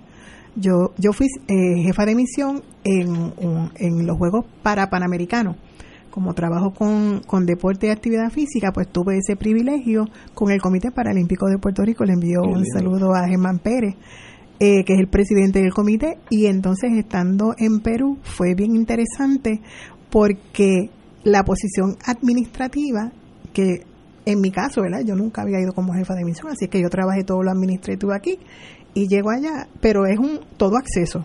O sea, yo podía entrar a donde quisiera, tenía una persona, tenía un carro, y esas cosas, como usted dice, de momento pueden enamorar, pero pero definitivamente eh, fue una experiencia muy bonita. La gente es maravillosa en Perú y, y es bueno siempre tener la perspectiva de a lo que uno va. Y si uno no se olvida de eso, ¿verdad? todo todo todo se puede lograr. Yeyo, usted tiene Mira, lo, lo que quería comentar es para que ella también se lo lleve en la mente es que en el Senado, como tú bien dices que hay un hay un monstruo allá adentro, no, hay un hay un modo operandi y la manera de tú terminar y, concluir con ese modo operandi eh, tienes que hacer dos cosas básicamente, puedes hacer más, pero dos cosas para empezar. Uno, establecer un sistema de clasificación y compensación para todos los empleados de la legislatura de Puerto Rico. Y eso evita la discreción que tienen ahora los senadores y los presidentes del cuerpo para asignarte compensación sin ningún tipo de criterio, eh, que lo tienen los senadores individuales y lo tienen el presidente del cuerpo. El otro es, es, prohibir los contratos externos, que eso obviamente es lo que promueve el chanchullo y la corrupción. Si tú eliminas los contratos externos, eliminas un gran de la corrupción de lo que ocurre ahora mismo en la legislatura de Puerto Rico. Porque le quitas el, el, el motivo eh, eh, de dinero. el, el, tú eliminas los contratos porque a menos que haya algún tipo, una cosa excepcional que necesitas a alguien experto porque no puedes tenerlo como empleado porque es imposible, pues entonces tú lo puedes traer. Pero regularmente tú no los necesitas. Se supone que tú hagas el trabajo con los empleados que tienes y, y punto. No deberías de estar dándole contrato a abogados para nada. Incluso, déjeme decirle que yo estaba haciendo una investigación de las comisiones que tienen ahora Cámara y Senado, y en particular el Senado, y lamentablemente en la Comisión de Salud actualmente las personas que tienen contratos precisamente de abogacía, con abogados contratados, son personas que también son donantes de esos mismos candidatos. Y es una tristeza porque ahí es donde vemos precisamente lo que usted me acaba de decir, yo lo confirmé solamente con buscar el listado de los contratos y buscar el listado de los donantes en el contrato electoral. Y definitivamente hay una relación directa y no solamente eso, es que los servicios que ofrecen de consultoría, las personas que se están contratando en Senado y Cámara, se pueden obtener de la Universidad de Puerto Rico, de las diferentes universidades, de, los, de las organizaciones profesionales del país. Lo, otro que hay que hacer es darle vida a servicios legislativos. Esa oficina se estableció allí hace muchos años con el propósito de ofrecerle a los legisladores un, un expertise o un conocimiento que ellos quizás no podían contratar en sus oficinas individuales y tenerlas disponibles para todos los senados. Lo que hay que es darle darle un insumo de dinero a esa oficina para la contratación de profesionales que son empleados del Senado y puedan proveer ese asesoramiento a los legisladores en, ambas cámaras. Con, un ingrediente, y ello, que los contratos no sean eh, contratos de confianza, porque si no tenemos siempre el vaivén según cambian los partidos, sino que sean empleados de carrera. Empleados de carrera. De forma tal de que independientemente el partido, están los profesionales con el expertise para prestar ese asesoramiento, ya sea a los representantes o a los senadores. y, y, tienen la experiencia, tienen la historia, tienen la competencia y ayudan a la continuidad de los servicios y de las legislaciones que se hacen. Y hay lo que, como usted dice, hay una memoria institucional. Correcto. Pues, compañera Anet Jiménez Colet, un privilegio tenerla aquí. Si en el momento que esté en el Senado, recuerde que siempre tiene las puertas abiertas aquí para lo que sea para el bien de Puerto Rico y le deseo la mejor de la suerte, noviembre 3. Muchas gracias. Estoy a sus órdenes. Señores, tenemos que ir a una pausa, amigos. Fuego Cruzado está contigo en todo Puerto Rico. Bienvenidos a su programa preferido. Les presento a Mateo y a Melquiades, gemelos, pero totalmente opuestos. Mateo vela por su salud y Melquiades vela por su bolsillo. Solo MMM los complace. Pendientes. De todo un poco, con Manolo Almeida, el más ameno en tus mañanas por Radio Paz 810 AM, de martes a viernes a las 9 de la mañana. Notas positivas, salud, ambiente, negocios y entretenimiento. Manolo Almeida, doctora Bárbara Bustillo y la periodista Frances Ryan. De todo un poco, martes a viernes por Radio Paz. ¡Estamos vivos! Radio Paz te ofrece el mejor motivo para levantarte temprano y disfrutar el comienzo de un nuevo día de lunes a viernes con Enrique Liboy y Radio Paz en la mañana. La dosis perfecta de noticias, deportes y éxitos musicales de todos los tiempos, humor y curiosidades, calendario de actividades y tus peticiones musicales por el 787-300-4982. Conéctate con el 810 AM de lunes a viernes con Enrique Liboy y Radio Paz en la mañana. Escucha los sábados a las 5 de la tarde para servirte un programa del Colegio de Profesionales del Trabajo Social de Puerto Rico con los temas de interés a la comunidad. Recuerda, los sábados a las 5 de la tarde para servirte por Radio Paz 810.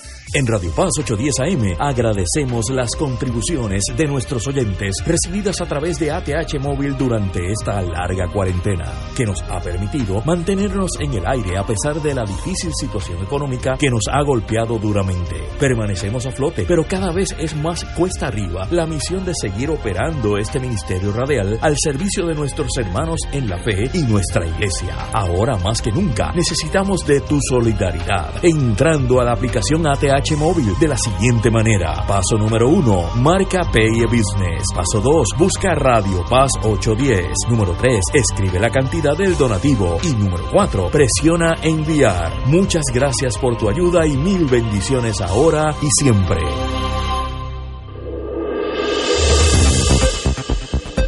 Y ahora continúa Fuego Cruzado.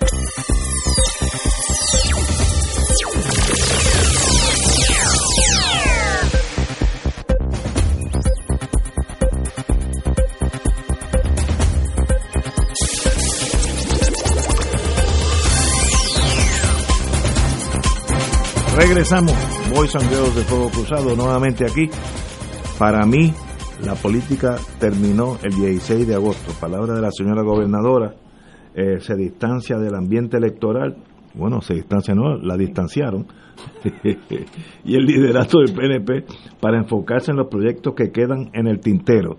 Esa es la noticia. Entonces ella dice aquí básicamente, porque luego la voy a le voy a indicar dos o tres cosas que chocan con eso eh, cito a la señora gobernadora, para mí la política terminó el 16 de agosto y con eso ahora, con, en el poco tiempo que tengo, se lo dedico a sacar todos los proyectos, todas las cosas que son buenas para el pueblo puertorriqueño, así que verdaderamente la política no es una prioridad.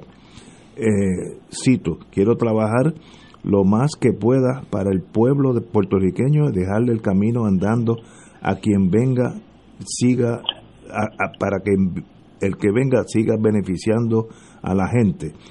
Eh, votará bajo la insignia PNP el próximo 3 de noviembre, pero no ha confirmado si votará por Pierluisi. Eh, Yo, yo pienso, Ignacio, que, la premisa que ella articula es falsa. Es, por ahí voy yo. Sigue tú. Y, es falsa porque una cosa es la política y otra cosa es el partidismo. La política es el arte de hacer un buen gobierno y eso nunca se dio con ella ni con quien le precedió.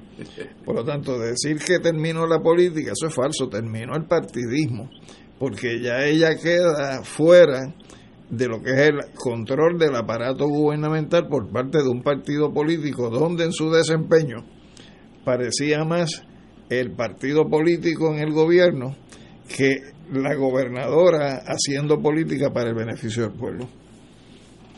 Eh, Yello.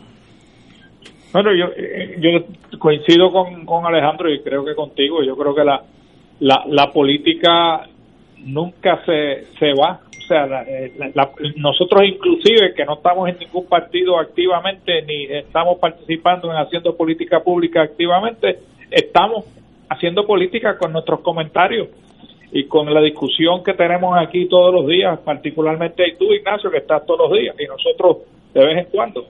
Así que eh, eso es, eso es hacer política también. Así que ella pues, quizás tiene una definición equivocada de lo que es hacer política, pero coincido, lo que ella ahora dejó de ser es política partidista, que es muy diferente a la política que ella tiene que hacer desde, desde, desde la fortaleza que es dirigiendo el gobierno.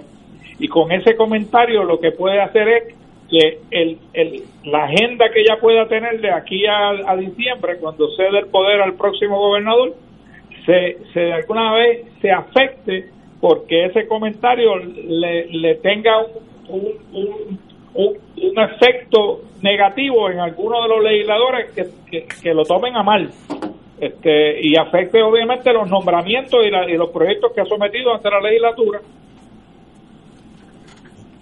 Eh, yo tengo, aquí dice, lo mejor del caso es ver lo que uno habla y lo que uno dice, que son a veces choca eh, eh, en direcciones opuestas.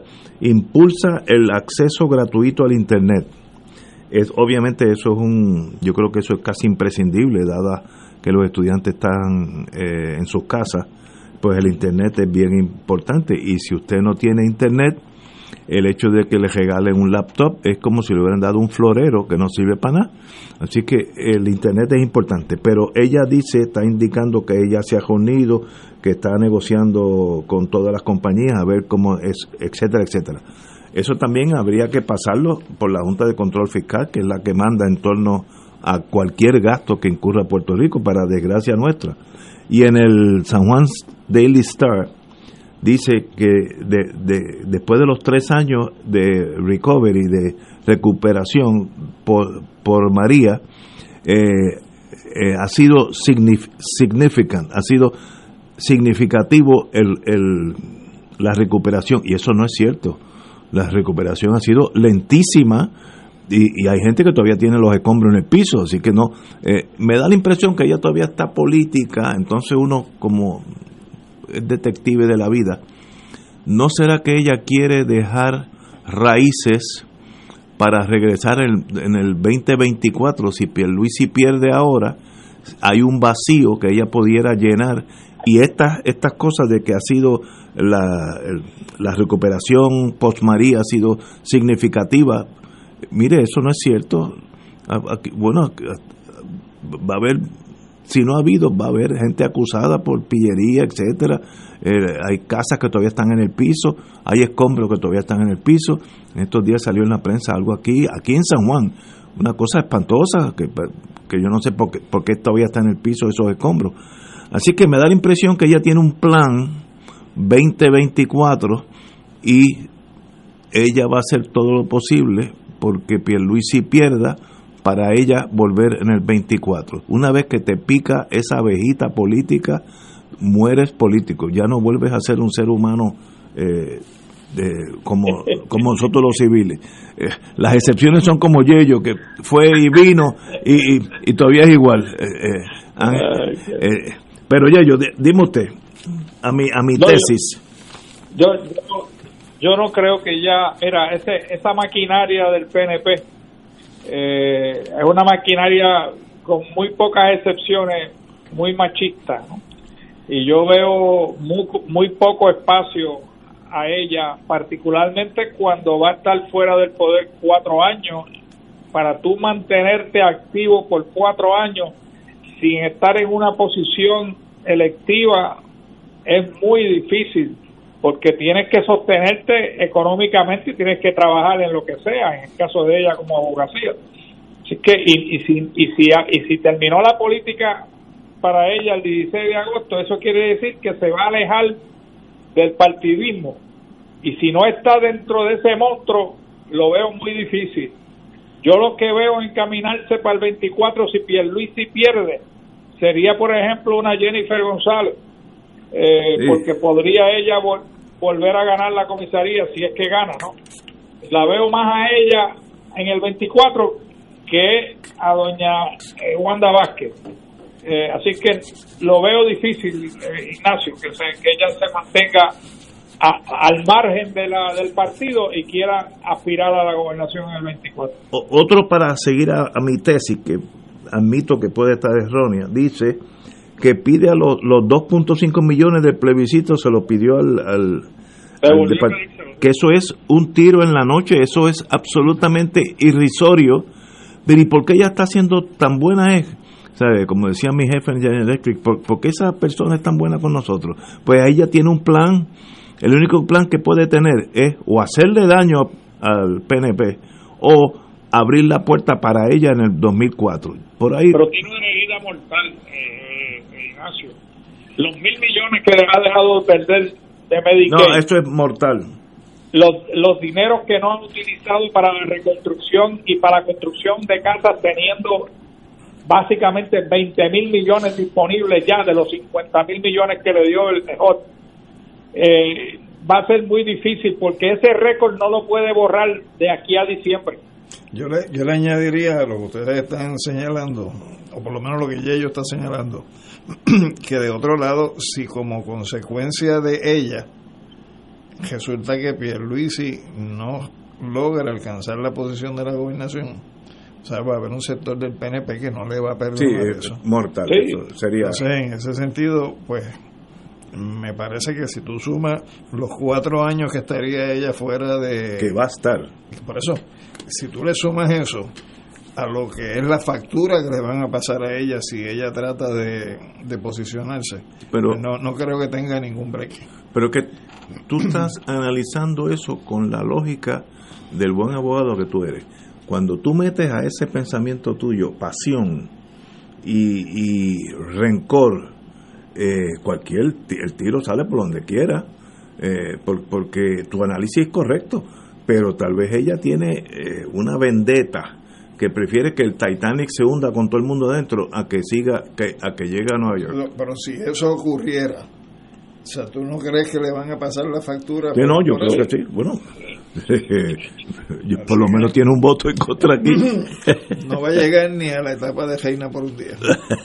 bueno, fíjate ahora con los nombramientos. Ya le empezaron a pasar factura, simplemente porque aparentemente no consultó todos los nombramientos que envió para el Senado y ya le colgaron dos.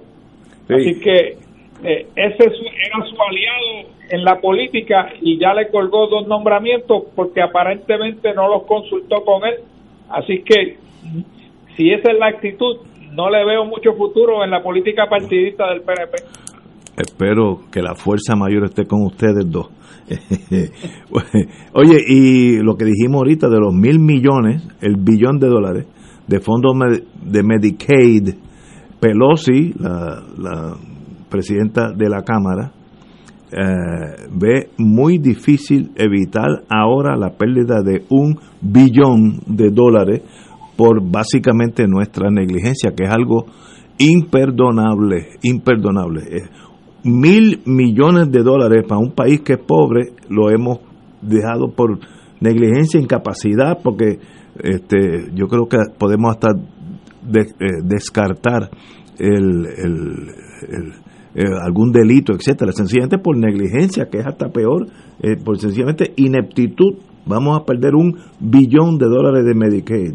Eh, eso es imperdonable. Y Nidia Velázquez dice que es muy difícil salvarlo. Así que eso ya se fue. Eh, y como tú dices, pues hay que pasar factura sobre eso, tal vez así sea. Tenemos que ir a una pausa, amigos. Fuego Cruzado está contigo en todo Puerto Rico. Bienvenidos a su programa favorito y con las gemelas Magda y Margarita. Son idénticas, pero bien distintas. Magda siempre piensa en ahorrar y Margarita siempre piensa en su salud. Solo MMM las complace. Pendientes. Cada sábado de 9 a 11 de la mañana tendrás un encuentro con De Frente con la Verdad, donde se discuten asuntos que tocan de cerca la actualidad en todas sus perspectivas, las historias que afectan a tu diario vivir, estos y otros temas analizados desde el punto de vista evangélico. De Frente con la Verdad, todos los sábados de 9 a 11 de la mañana por Radio Paz 810. Misericordia en Acción es un programa radial de Unidos contra el Hambre que llega a ustedes ahora los sábados para promover la ayuda desinteresada al prójimo y animando a testimoniar el Evangelio en los ambientes en que cada uno vive y trabaja. Escucha Misericordia en Acción los sábados a las 8 de la mañana por Radio Paz. Fuego Cruzado, el programa de más credibilidad en la radio puertorriqueña, es ahora la tribuna abierta de análisis noticioso, con diversas perspectivas que exploran el trasfondo de lo que acontece a diario y cómo nos afecta. Escucha Ignacio Rivera y sus panelistas invitados de lunes a viernes en Fuego Cruzado en transmisión diferida a las 10 de la noche por Oro 92.5 FM. Y ahora continúa Fuego Cruzado.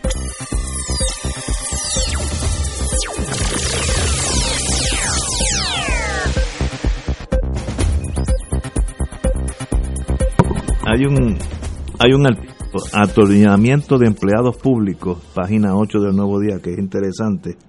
Eh, sencillamente hace un recuento que bajo la ley 7 de Luis Fortuño, 32 mil empleados, que es increíble el número. A uno se le olvida. No, no, yo quiero que no se le olvide a nadie, porque 32 el que fue artífice de esa ejecución de empleados públicos es quien es candidato hoy a la alcaldía de San Juan por el PNP. Miguel. Romero, que era el secretario del trabajo. Ah, ok. No, pero él seguía órdenes del, del Bueno, comandante. eso- Bueno, es que tú tienes derecho a no seguir las órdenes cuando lo que estás haciendo es algo que va en contra de tus principios. Eh, eh, te mete un court martial, hermano. Pues, pues. Y ellos saben de Fíjate, eso. fíjate que eh, ayer- anoche Alexandra dijo, y si tengo que ir preso, pues la gente que se tiró en el 19 de la calle serán los que van a estar reclamando que yo salga de la cárcel. Muy bien Pues, dicho. pues yo creo que eso, eso es lo que hay que hacer, uno tiene que asumir Pero, posiciones, pero, pero- porque Fortuño haya dicho eso, que él se convierte en el ejecutor, no, hombre, no. Ahora, tú todavía te recordabas que fueron 32 mil empleados públicos. Yo, yo, me sí, había olvidado de eso. Yo sí. Sí, sí, 30 mil, yo era 30 mil, ¿no? 32 mil. Sí, dice ley- la, eso, la fue la, prensa. eso fue la ley 7. Pero- donde, donde cogieron a todas las personas, le dijeron todos los que tengan 15 años o menos en el gobierno van, Bueno. a, estar, van a estar sujetos a un proceso de cesantía. 15 años o menos. Ah, no sabía. I- Inclusive, inclusive se supone que a la Universidad de Puerto Rico no le aplicara la ley 7. Y yo sé de casos que básicamente le quitaron los contratos, porque tú sabes que en la universidad es todos los años te dan un contrato bajo Sí. la excusa no te renovaron de la ley 7. Ahora, de la misma manera planteo de que lo que es la fase 3 de la ley 7, Ignacio, Ajá. es la ley 66 de Alejandro García Padilla. Pero que, Lo que- único que en lugar de aplicársela a los empleados públicos del gobierno central, se la aplicaron a los de las corporaciones públicas. Pero cuando tú ves la fase Pero es- 3... es una 7 y- corporativa. Es, es la 7 para las corporaciones públicas. Cuando tú lees la fase 3 y lees la ley 66, casi es el mismo la misma redacción. eh, y esas, esas 32 mil seres humanos que sienten y padecen, la tierra se los tragó, emigraron. Este, Eso para el modelo neoliberal son daños colaterales.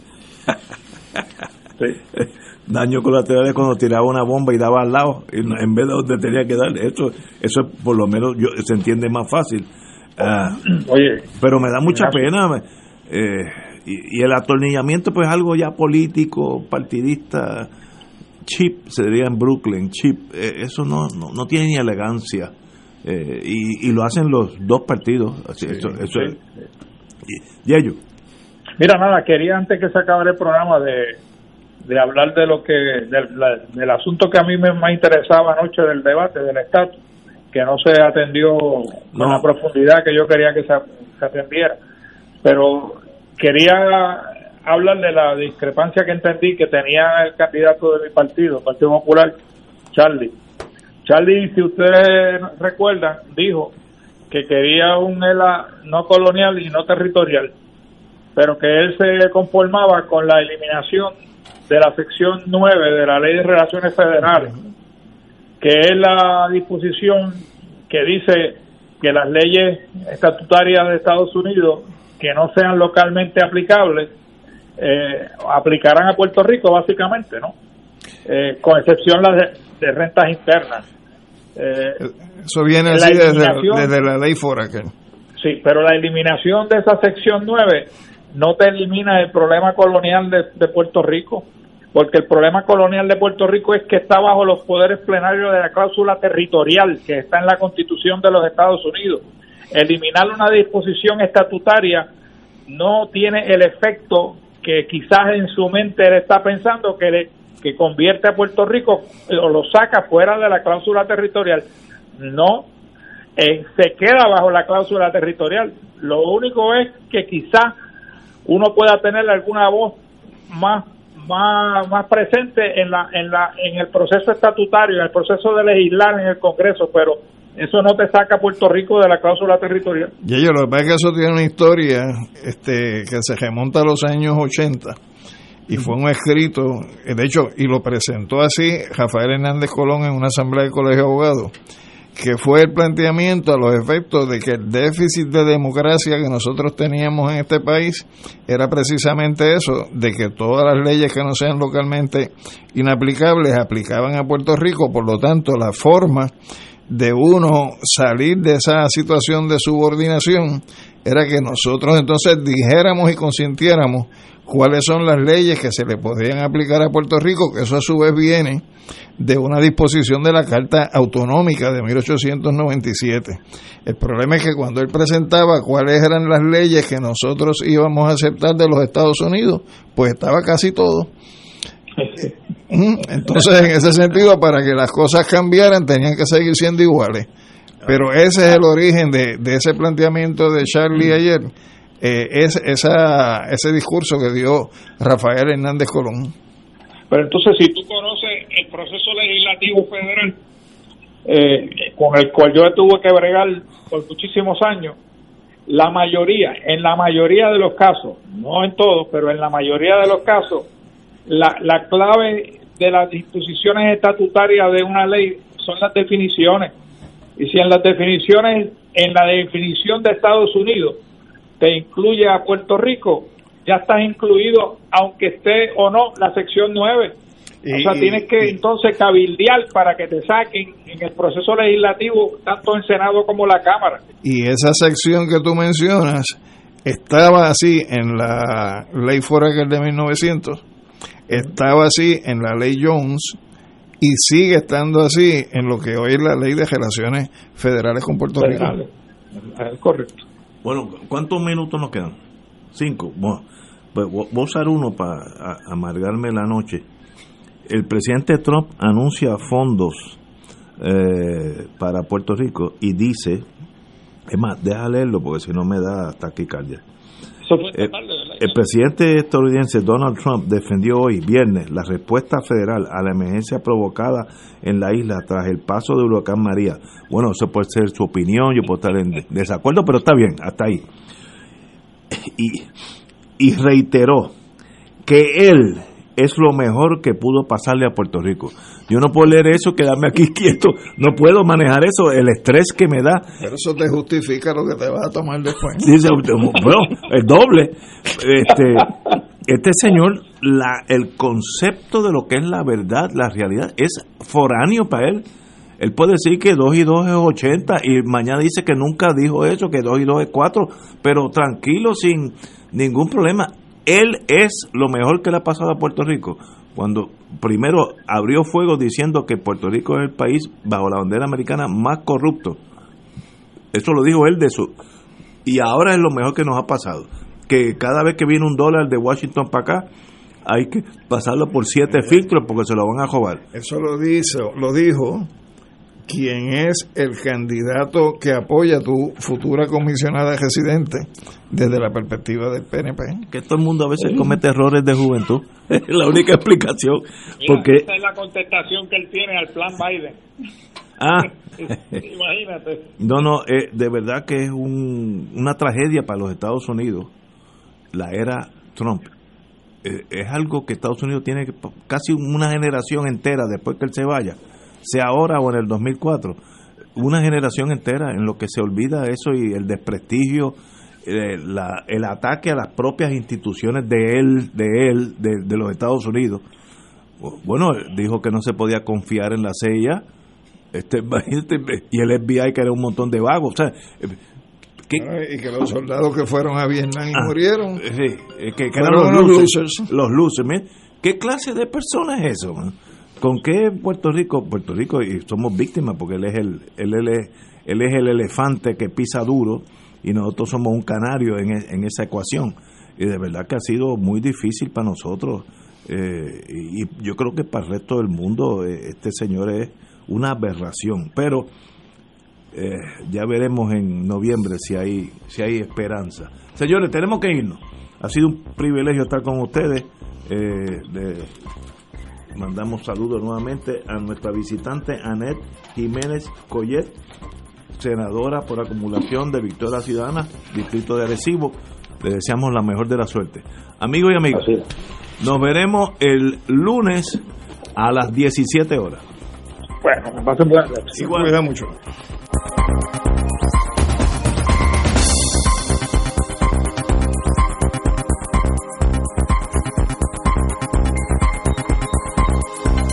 Esta emisora y sus anunciantes no se solidarizan necesariamente con las expresiones vertidas en el programa que acaban de escuchar.